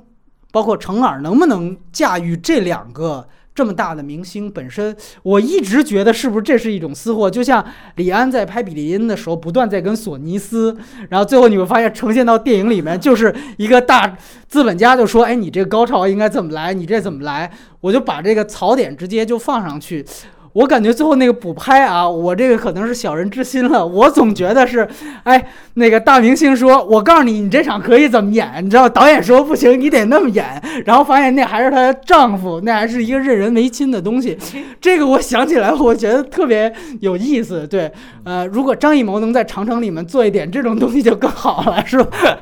所以我个人觉得。当然，我也是瞎猜了，因为我确实有点 诧异这个事情。嗯，对你，你可以说，反正我这片子是从头到尾有迷因梗的，我再加这么一点，好像也不是不行。但是，呃，刚才好像田老师还盘点了一下他对于所有电影的这样的一种一种迷影的致敬，是吧？包括包括把什么《太阳帝国》都算上的话，就 还有说是。致敬了哪部？我当时看到一个，也是大家谁总结的，特别扯的一个事儿。反正就是，呃，我个人感觉，嗯，这个东西还是不宜过多，毕竟它其实本身有文本表达的。呃，雷普利有什么关于补充吗？迷影梗，我觉得迷影梗这东西对我来说构不成一种观影的乐趣。对我来说，可能就是我觉得。呃，比如说这些导演或者是过去电影对一个创作者的影响，应该是。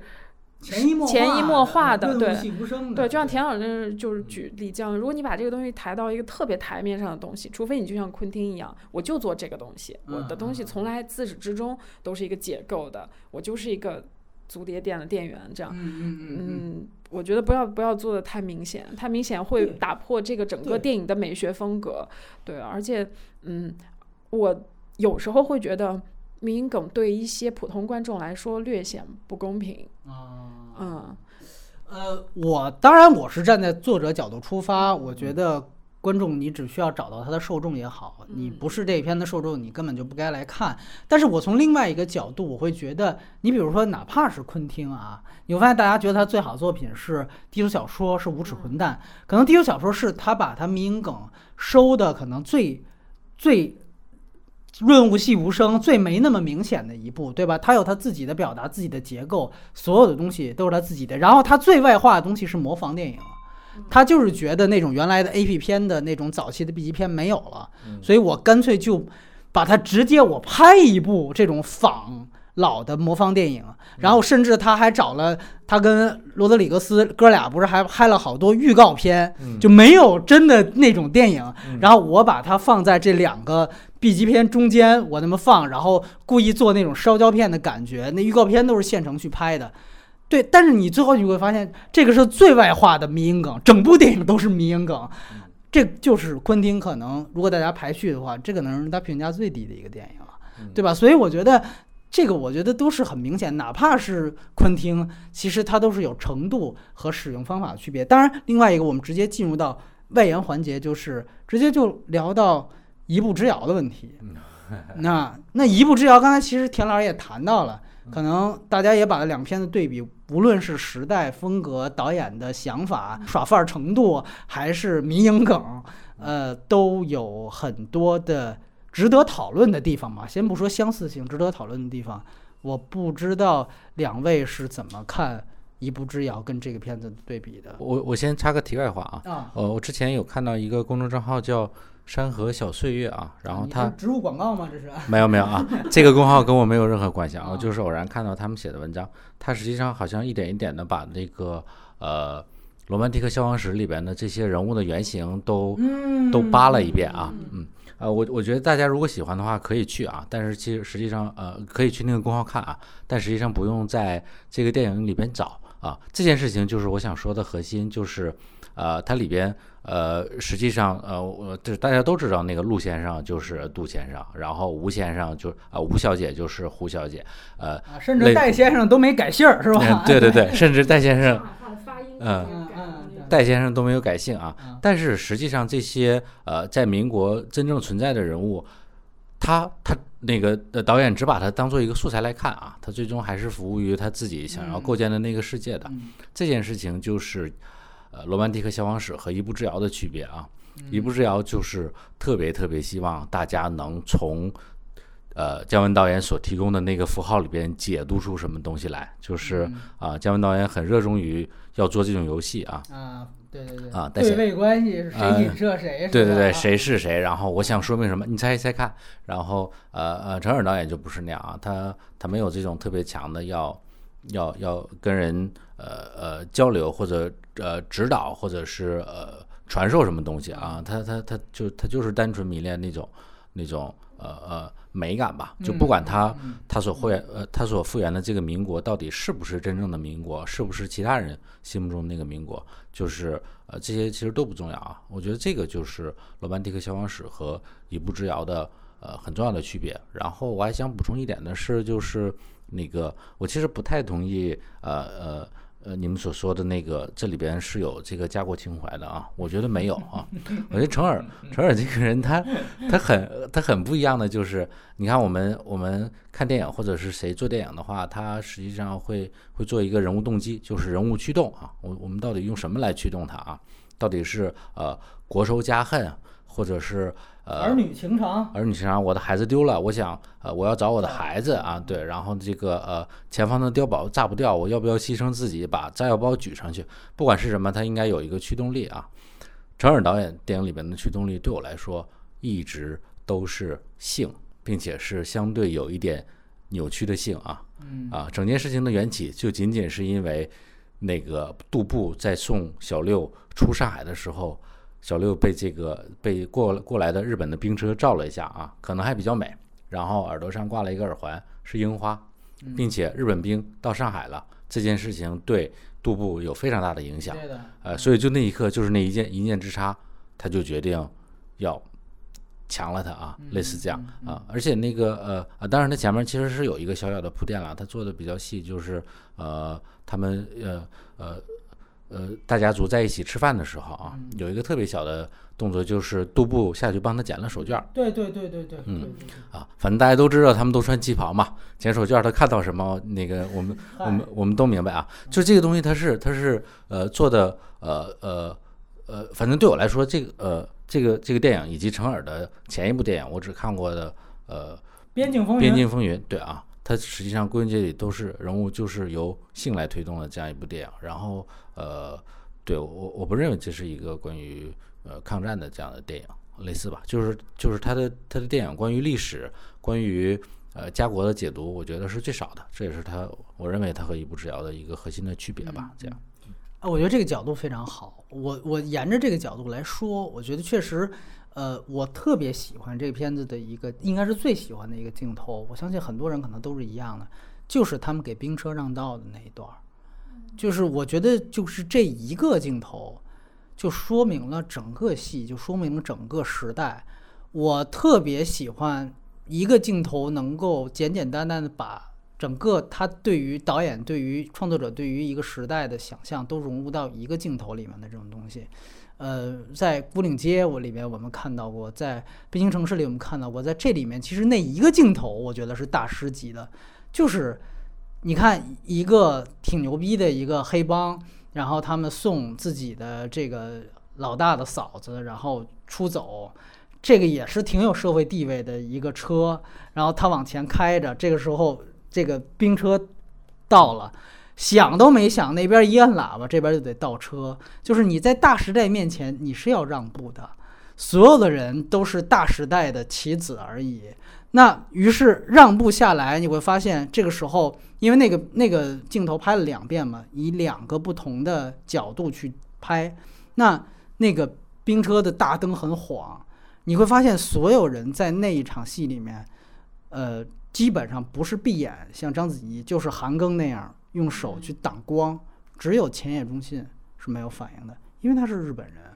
他是最喜欢这样一个时代的到来的，而剩下的人，所有的中国人都对这个光是避之不及的，所有的戏全都在这一场戏戏里出来了，就是在一个战乱的时代，谁究竟要给谁让道？这个东西全都在那样一个镜头里，而且就像田田老师刚才说的，他非常有必要。为什么田田野中信？田野中信，我靠！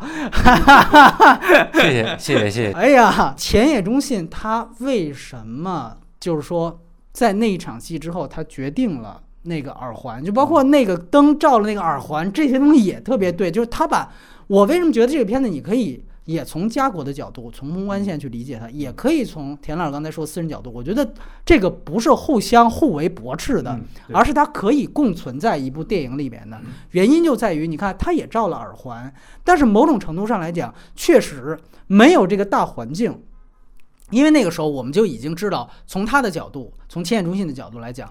一旦打仗，我前面的这个啊去铺垫的这这一层任务就结束了。我那个时候已经知道自己结束了，包括他为什么要在杀他真正的那个形式上的妻子之前，他想跟他亲热一下，某种程度上也是表达不舍。最后我再怀念你一回，我再跟你再抱你一回，完了我就我把你处理掉了。他做的每一件事情都是很有计划的，嗯，包括剧本里有，这个片子里没有，就是最后他跟陆先生，其实在他死之前有一场特别长的对话，陆先生。那场我觉得删掉特好，因为他解释了很多，把很多东西都说出来。他就是说，到底哪件事儿你是真的？你是作为一个上海人，你真说的，发自肺腑的啊？你哪件事儿你是假的？你是做任务呢？你是间谍？然后那个呃，千野中信就跟他说了一句话，他就说：“这样吧，我跟你说，我跟你妹妹第一次见面的咖啡钱都是陆军总部掏的，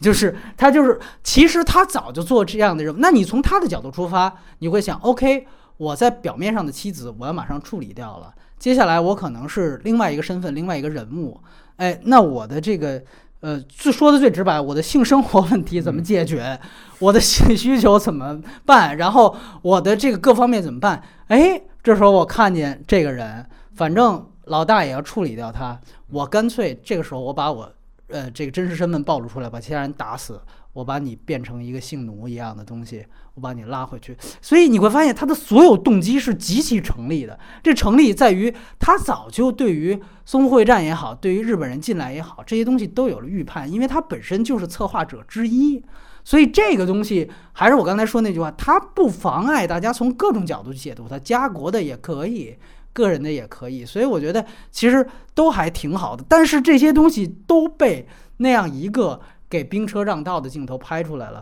哎，我真的觉得是是挺好。包括你也可以说，呃，为什么田老师的我也不反对他，就是你记得在呃《边境风云》里面，他有一句提纲挈领的台词，就是呃，看似是治安问题，其实是男女问题，其实是情感问题情其实是情情感问题，对。就是你某种程度上，你可以说，可能成尔的所有电影用这句台词都能够概括。呃，只是说，我觉得，当然，在这个事情里面，它有些东西还是呃没有情感，它也是需要发生的，它也是一定要发生的。就比如说占领，比如说抑制，比如说这个这个所有的流离，所有的进入和和离开。但是导演把这样的所有的这些东西，用一个事儿，可能就是你说的性，可能你说的男女关系，把它串起来，这个作用和他的作者意识是绝对有的啊，是绝对有的。呃，你也可以这样说，他表面上，那我用田老师的话来解读家国情怀，就是你表面上看是他在讲日本人是如何操了上海的，嗯，但其实你会觉得，从某种程度上来讲，哎，那真的。你以为这个关系就是呃男攻女受吗？其实不是这样的，最最最后真正是是在这样的一场交合当中是谁赢了，这个是都不一定的事情，所以它本身也是很有意思的。而且我觉得它引申出来另外一个话题，就是关于女权。我在第一遍看的时候，我其实是很对于这里面所有的女性角色，它其实是有这样的一个东西，就是。男权是被最后这些男的是要给兵车让道的，但其实这里面呢，里边的女性是更加这个地位是更低的，就是所有的人其实都是被被男权支配的状态。呃，这里面有特别明显的，你比如说像章子怡的角色呀，吴小姐袁泉的角色，这个是最明显的。然后你会发现她的丈夫，呃，这个男人是那样一种状态，就是啊，那就正好啊，就跟完全戴先生甚至说的话一样。你会发现在大时代面前。所有的男人都是向大时代低头的，然后他们又不得不逼着女性向他们低头，就这个关系，它在里面是有的。然后也有特别特别没说的明白的，但我觉得特别好的就是阿娇那个角色。我发现有很多朋友特别喜欢阿娇那个角色，就在于你看最后，呃，陆先生已经离开了上海了，然后当他看到报纸，发现，我靠，果然他妈张先生和。二哥和日本人真正，呃，搞在一起了，狼狈为奸了。他的一个态度就是，我让老五去活动一下。那你会发现，这个话其实话里有话，就是他。我发现他最近吃的很嗨，然后他，然后他就给他打了一个电话。你会发现，打完这个电话，然后阿娇在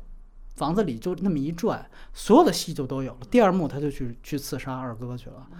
就是你会发现这个。这个可不是说是什么，呃，男人又欺压女性，像胡小姐那个东西太直白了，太一点零了。但这个东西你会发现，这其实就有点色戒那种感觉，就是好像我一个无形当中的手，然后这个角色他妈就去牺牲了。而且，其实那段戏我到现在可能他都留白了啊，就是他家的那个打手和呃阿娇，我们俩刚才我跟田老师也私下里讨论半天，我们觉得肯定有一个是。戴笠戴先生的人在他们家的一个长期的卧底也好，或者一个特工也好，他可能是一个双重身份。然后另外一个可能是从江湖道义上要去处决掉这个人，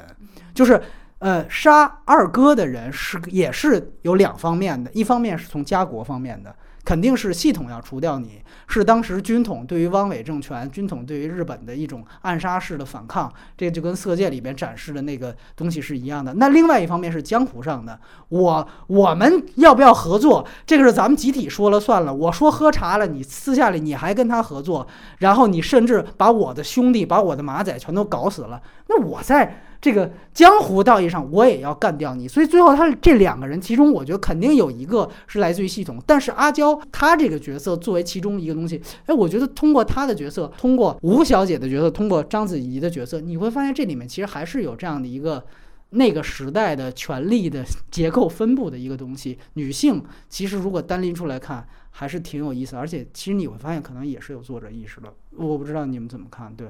我，我倒是没。没从女性这个角度去看。嗯但我很喜欢这个片子里的所有的女性角色啊，嗯嗯包括王妈那个，让我有特别丰富的想象空空间啊。她为什么做一个下人，居然在这个家的地位如此之高？就包括她死的时候还要把衣服拉一拉，然后就那种那个年代人的那种尊严感和那种礼教感。罗曼蒂克的重要组成部分。陈尔导演的那个呃下一部戏的计划，好像据说就是要拍王妈的前传。那这个还挺挺值得期待，我是挺喜欢这个的。然后其他的女性角色，我觉得。我我反倒这次没有带任何女性的这个视角，包括阿娇这个我也能理解，对，呃，但是我觉得其中有一个可能能展现她女性观的，就是章子怡自己说的那个，说我可能死了，我可能没死，但我可能历尽万千磨难，我活下来了。这可能是大部分在乱世中女性的一个生存的方式吧，就是我忍，然后我各种。啊，柔韧或者是腾挪躲闪，但是最后我在这个乱世中活下来了，这可能是她的这种女性观吧，没有没有太多的这种大是大非啊道义。相反，阿娇这样的人就，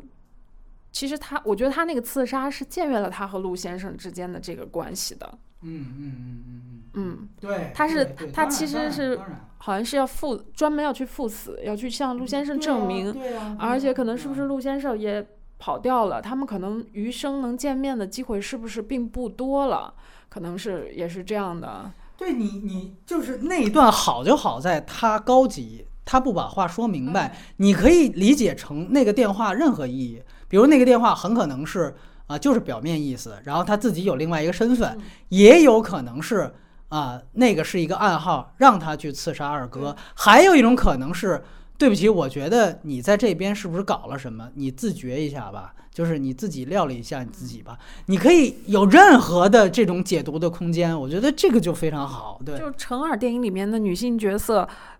都比姜文电影里女性角色让好太多。了。比什么？比姜文电影里一步之遥那个，不管是舒淇还是那个周周韵，对我觉得都是都是是导号符号，对就是导演导演要的两种妈。对啊嗯，A 妈和 B 妈就拿拿对。都都不如王妈是吧？我 我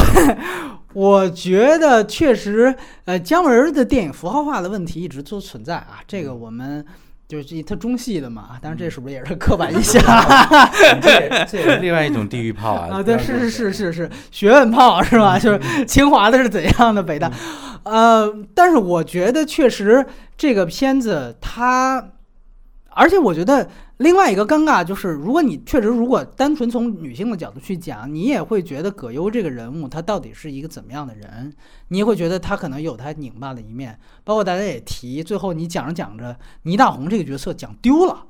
呃，确实，这个也是一个，也是一个问题啊。这这，吗？嗯，呃，没有没有，交代嗯。吗？对吧？他他有一场戏是通过一个配角来交代，就是说那个时候那个呃，他其实原原先是黄金荣嘛，就是说反正啊，就对对对，呃，就是说那个呃呃大哥的身体不好，然后那个他就不走了，类似这样的，有有这样一场戏的交代，嗯啊啊，对啊，嗯。对，但是我是觉得，确实是因为你感觉，呃，这是一个三巨头的一个组织，那两巨头你都交代了他们怎么着，包括之间的恩怨，而且倪大红这个角色，你说他不重要吗？其实他也重要，嗯他对于章子怡这个角色的处理和他对于帮派这两场戏，他都出来说话了，特别关键。他我觉得特别关键，就是因为葛优这个角色，你会发现他可能是相对比较激进的，比如在对日本人合作的这个态度上，葛优是明显抗拒，二哥是明显的要要要要要支持。那倪大红你会发现他是在中间一个很调节、很平衡的事儿，就是说啊，日本人要打来，这我们作为流氓，我们作为一个帮派，我们拦不住。从这个方面，他没有那么大的家国东西，哎，但是他杀人居然杀到你你家府上了，这事儿你得处理，对吧？这事儿你得给他办喽，对吧？你会发现他这个人是非常有意思的，他其实是这两种价值观当中的都不一样，他是有自己的一套说。然后你看他对于章子怡的处理方法也是这样，说那葛优说那到底杀不杀我听你的。你会发现其实葛优是一个所有的事情都独断嘛，他也不是，他这里面是有这样一个权力结构关系。那倪大红角色就说。啊，那要你要让我说，我我就不杀，为这个杀人没意思。然后他讲了很多，你不觉得所有当时黑帮的这种做事方法，嗯，其实倪大红承担了很多呀。就是有里有面儿。对，有里有面儿这种东西，其实他承担很多。你这个角色讲着讲着没了，或者说最后就确确实实这个，我觉得，如果这个角色真的就是黄金荣的话，就没法往下讲了，哎哎哎，当然我也确实觉得，咱也别就跟别原著党一样，也别太真实控。你要真是控的话，说句实话，都不是黄金荣的问题，先是可能潘有生的后人得找你算账。你把人家那个角色，就蝴蝶她丈夫那句，因为她跟蝴蝶的丈夫在当时实际上真的是一个诀别的态度。他们说了，就是我的心和你的心始终是在一起的。呃，这个是两个人可能真的是有这样的一个，他这里完全就把这个男人给黑化、渣男化、丑化了。这个可能，所以说我们就还是要跟真真真实你你你看，虽然观众在在笑场，但是我觉得。嗯，就把蠢直男的所有的东西，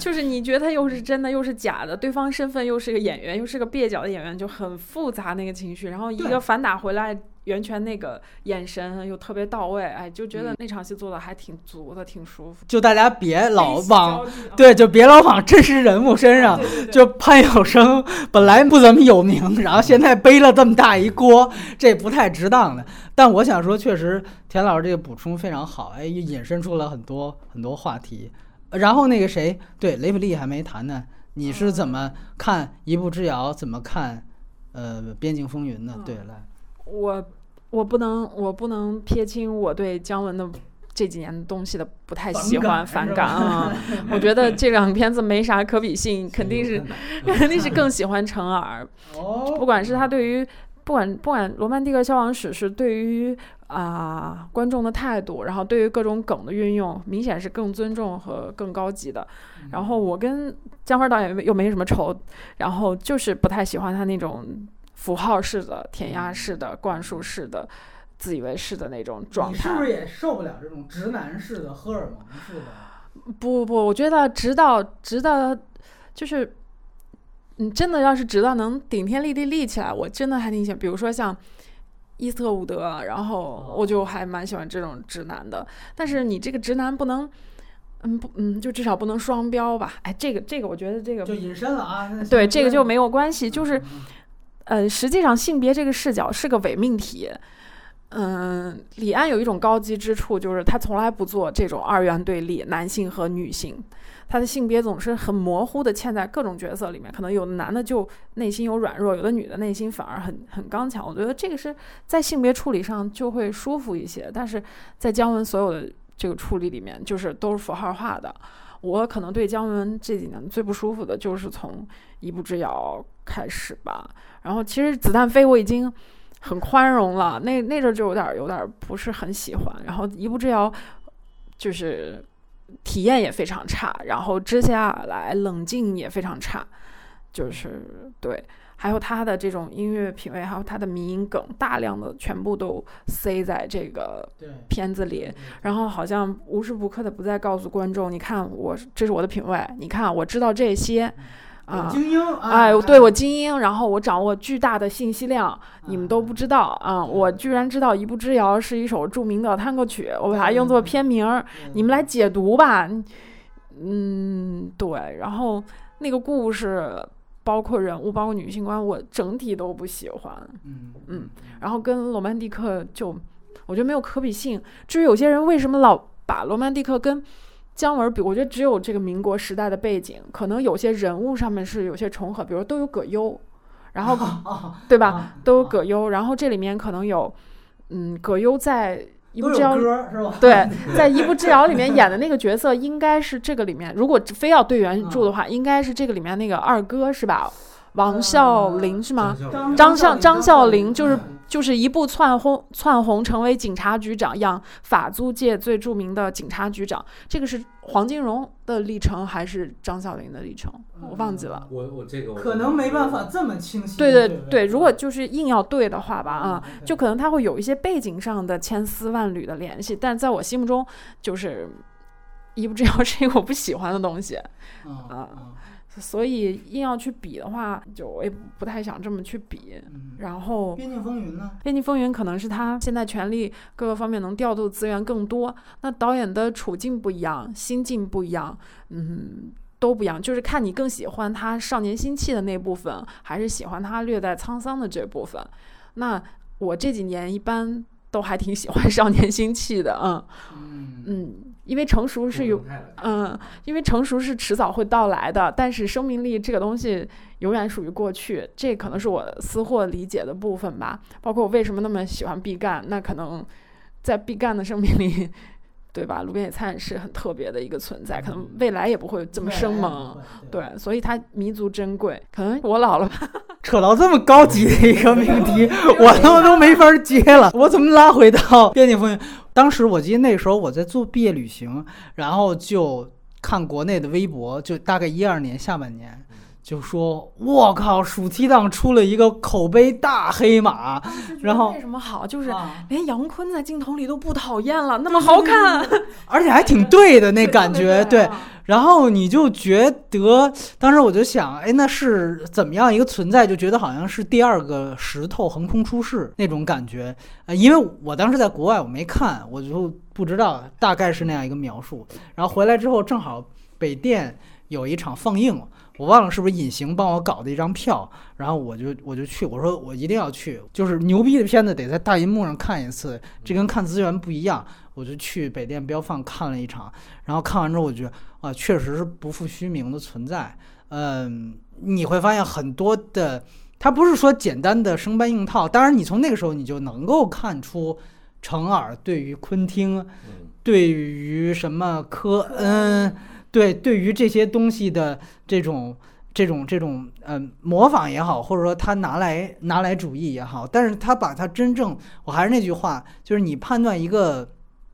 致敬，或者你判断一个拿来主义，它好不好的标准是你能不能结合本土，你能不能结合你的故事，结合内容。我觉得宁浩的拿来主义是另外一个维度，但是他也能很好的结合本土，也能很好结合他的表达。这个我觉得就是相对来说言之有物的，嗯，那在那样一刹那，我们当然，因为我觉得我们可以更爱程耳的原因，是因为我们这一代确实是受科恩受。昆汀集体影响比较多，包括盖里奇啊这些，他可能跟上一代影迷的这个接受的那些片子还不一样。你比如说，你典型看第六代那批人，就是七零后、六五后，他们典型就是杰斯洛夫斯基，哇，就是这个就是大大神，我所有人跪舔的一个，你就会发现这个 icon 就就就摆在那儿。那我们这个时代可能就到了，就就到了昆汀，就到了科恩兄弟，所以你会发现。呃，我们更爱程耳，其实是因为我们跟他同属一个迷影语境，这个最重要。我觉得倒不是说他就真正能够，但是也因为这个，确实你会看得很爽，看呃《边境风云》看得很过瘾。然后确实最后的一些设计，本身作为商业类型片也是挺漂亮的，能满足普通观众期待。什么最后一颗子弹那种那种东西的设计，这些我觉得都没话讲。呃，然后你也确实觉得从内部到这部，呃，程耳调动了大资源，调动了大明星，但是，呃，好像讲的还是他原本的那些东西，治安问题、男女问题的这样的一个东西，还是性，还是他有他个人癖好。当然啊，《边境风云》他那个王珞丹那段太傻了，我就觉得，而且他对于演员表演的整个的把控，我个人觉得。我是持怀疑态度的，只是说，比如说杨坤，他可能就是那样一个需要那样一个角色，你到了这个都 OK。但是我觉得，就就像他这里面的人物的展示，尤其葛优这些东西，我还是有一个疑问手在这儿啊。对可，能更希望演员是人形立牌，这样也无所谓。这种、啊对，我想那是姜文，就是是那样的东西，但他可能他的文本又应该更多才好啊。对关于表演这个，我也想补充一下，就是呃，我我们这期也得混剪了，你知道吧？我得把这调到前面去来来。呃，国内的观众会更熟悉或者习惯是那个七十年代以后的那个好莱坞的那个表演体系的啊，它是它是建立在一个变形的呃方法派的那个体系上的表演，就是我要我好像明白你要说什么了。你是说程耳就在让演员模仿默片式的表演是吗？呃，他不一定模仿默片那么牛逼，但是他一定不是方法派的表演。嗯，对对对啊，所以所以那个东西还是跟小姚说的那个有点像啊，就是演员其实是他的模特了啊，其实大概是这样一个一个感觉的东西。刚才我觉得导演难能可贵的是，他还在《罗曼蒂克》里保留了他很多作者性，这个是我觉得最后说到底的那那个东西嘛。就是说，有些导演一到大明星到这个制作过亿的成本，就迷失自己了，非常正常啊，非常正常。这张艺谋都是你对吧？这这是个很正常的一件事情，但是我觉得程耳能做到了他保留的最多，可能仅有的妥协是可能哎，因为他原来这个片子的片名我们都知道叫《旧社会》，这个片名被广电毙掉了。他立项的时候立旧社会，直接就被广电打回去了。他妈新社会，你讲什么旧社会，对吧？你这个片子就不能这样说。所以最后他想了这样一个其实是备胎的名字，叫《罗曼蒂克消亡史》，就一下子很文艺青年范儿了，就很那个什么范儿。其实原来你听旧社会，那是绝对史诗的一个，他剧本也是这个名字。所以说他最后其实可能在这方面是广电打回来的时候，不止你名字要改，可能还列了一二三四五六，你你回去他们改剧本去啊，这个那个，呃。而且确实，如果讲对于一步之遥的对比，我想说，确实民国是那一代所有导演的一个集体的，你也不能说怀念，反正呃，民国是被大家各种八仙过海用的一个很多的东西。宝矿，姜文是典型的架空世界观。我讲的压根儿就不是民国。之前田老师一定记得，我唯一一次采访姜文，那搞了一个很大的新闻。那一回，呃，我最后一个问题问他的是，嗯，一步之遥里你想展现怎么样的民国上海？然后姜文说。他妈就是我拍的那种上海，呃，我当时觉得你是在怼我，所以我又回了他一句，啊，因为当时我也没看片，但是后来我看完片，我觉得可能姜文那句话说的是真话，人家没在怼你，他妈就是他拍那个上海，因为他没想拍上海，就像呃他那个让子弹飞也没想拍广东一样。这事儿他妈跟那个地域一点关系没有，跟那个空间没关系，跟那个时间也没关系，完全是因为我在现在这个时代我拍不了，我找一个能过审的时期，我把所有东西都装进去，我就用它来所谓北洋三部曲全扯淡，只是因为我想把它寄托我所有的私货的表达而已，我就想弄一个毛泽东跟蒋介石的事儿，还是怎么着的一个事儿。我他妈就拍了，对吧？我用假借民国的这样的一个壳子，一步之遥也是一样，一步之遥是同样的东西，只是我觉得确实。呃，一步之遥，它很多的地方，由于它的编剧那么多，还有我们的嘉宾顿河，它整个想讲的东西，它实际上是成一个分立的状态，这个是让大家可能接受不了的地方，没有很好的统一名额。但是他想讲的东西，我觉得一定是比罗曼蒂克是要多的，多得多。多得多，对，多得多。所以这个东西，我觉得是两个片子我的一个个人看法。所以民国，包括徐晓峰的民国也不一样。那我问徐晓峰的时候，徐晓峰是给我特别具体、特别标准，然后特别坦诚的给一个答案，就是我的民国绝对不是那些文艺青年眼中的林徽因式的民国。他开始就讲了，我绝对不是那样的民国。我说是哪样？你能不能再具体一点？啊、我说是不是林徽因式？他说对，就是那种大家对于林徽因式的文艺青年的想象，他们对于那个民国，他说我要打破，我要颠覆的东西，就是这个东西。所以你会发现，每一个有想法的导演，他对于民国题材的使用，我们看到程耳看到消亡史的时候，我们发现，哎，这是另外一种。其实相比，呃，徐晓峰相比姜文，他是最正面的，他是最想落在这个时代的。呃，当然他也有私货，但是我觉得他对于这个时代的正面展现，起码比那。两个导演多，但是总之是三个不同的维度就是了。我觉得，比如说说民国，除了姜文以外吧，就是一代宗师，然后比如说师傅里面的这个色戒，呃，色戒，包括包括就是陈耳，我觉得最能放到一起对比就是陈耳的这个《罗曼蒂克消亡史》，还有。呃，徐浩峰的这个师傅，然后还有就是一代宗师，他们其实都是师傅是天津的，呃，天津，他们其实都讲的是在民国有可能出现的一个地下权力阶层。嗯嗯，一个是黑帮阶层，一个是武林阶层。比如那个时候，比如说北洋的一些军政府，他们想生造一个武士阶层，重塑这个中国人的这种精神价值，就学日本的武士阶层，是失败了。然后可能黑帮他又是上海的这个地下势力。对他们可能都是另外一种历史可能性夹缝中的一种情绪吧，但是是不管你关注的是哪一个历史阶层，我们都知道四九年以后占据历史主流的是四九年之后就一个故事，对一个故事，但之前 之前有很多，你想怎么，它是一种历史的一个可能性，这个就很很很迷人。这这次可以看出程耳对这个黑帮的这种，他应该跟田老师一样是那种。对，这就这一类人是非常有有爱的、有感情的啊。你觉得徐浩峰在做的事情是还原吗？我觉得徐浩峰有的时候他那种文人气质啊，他其实是挺有科普范儿。我觉得他有的时候话里话外啊，他是想告诉大家。比如说真正的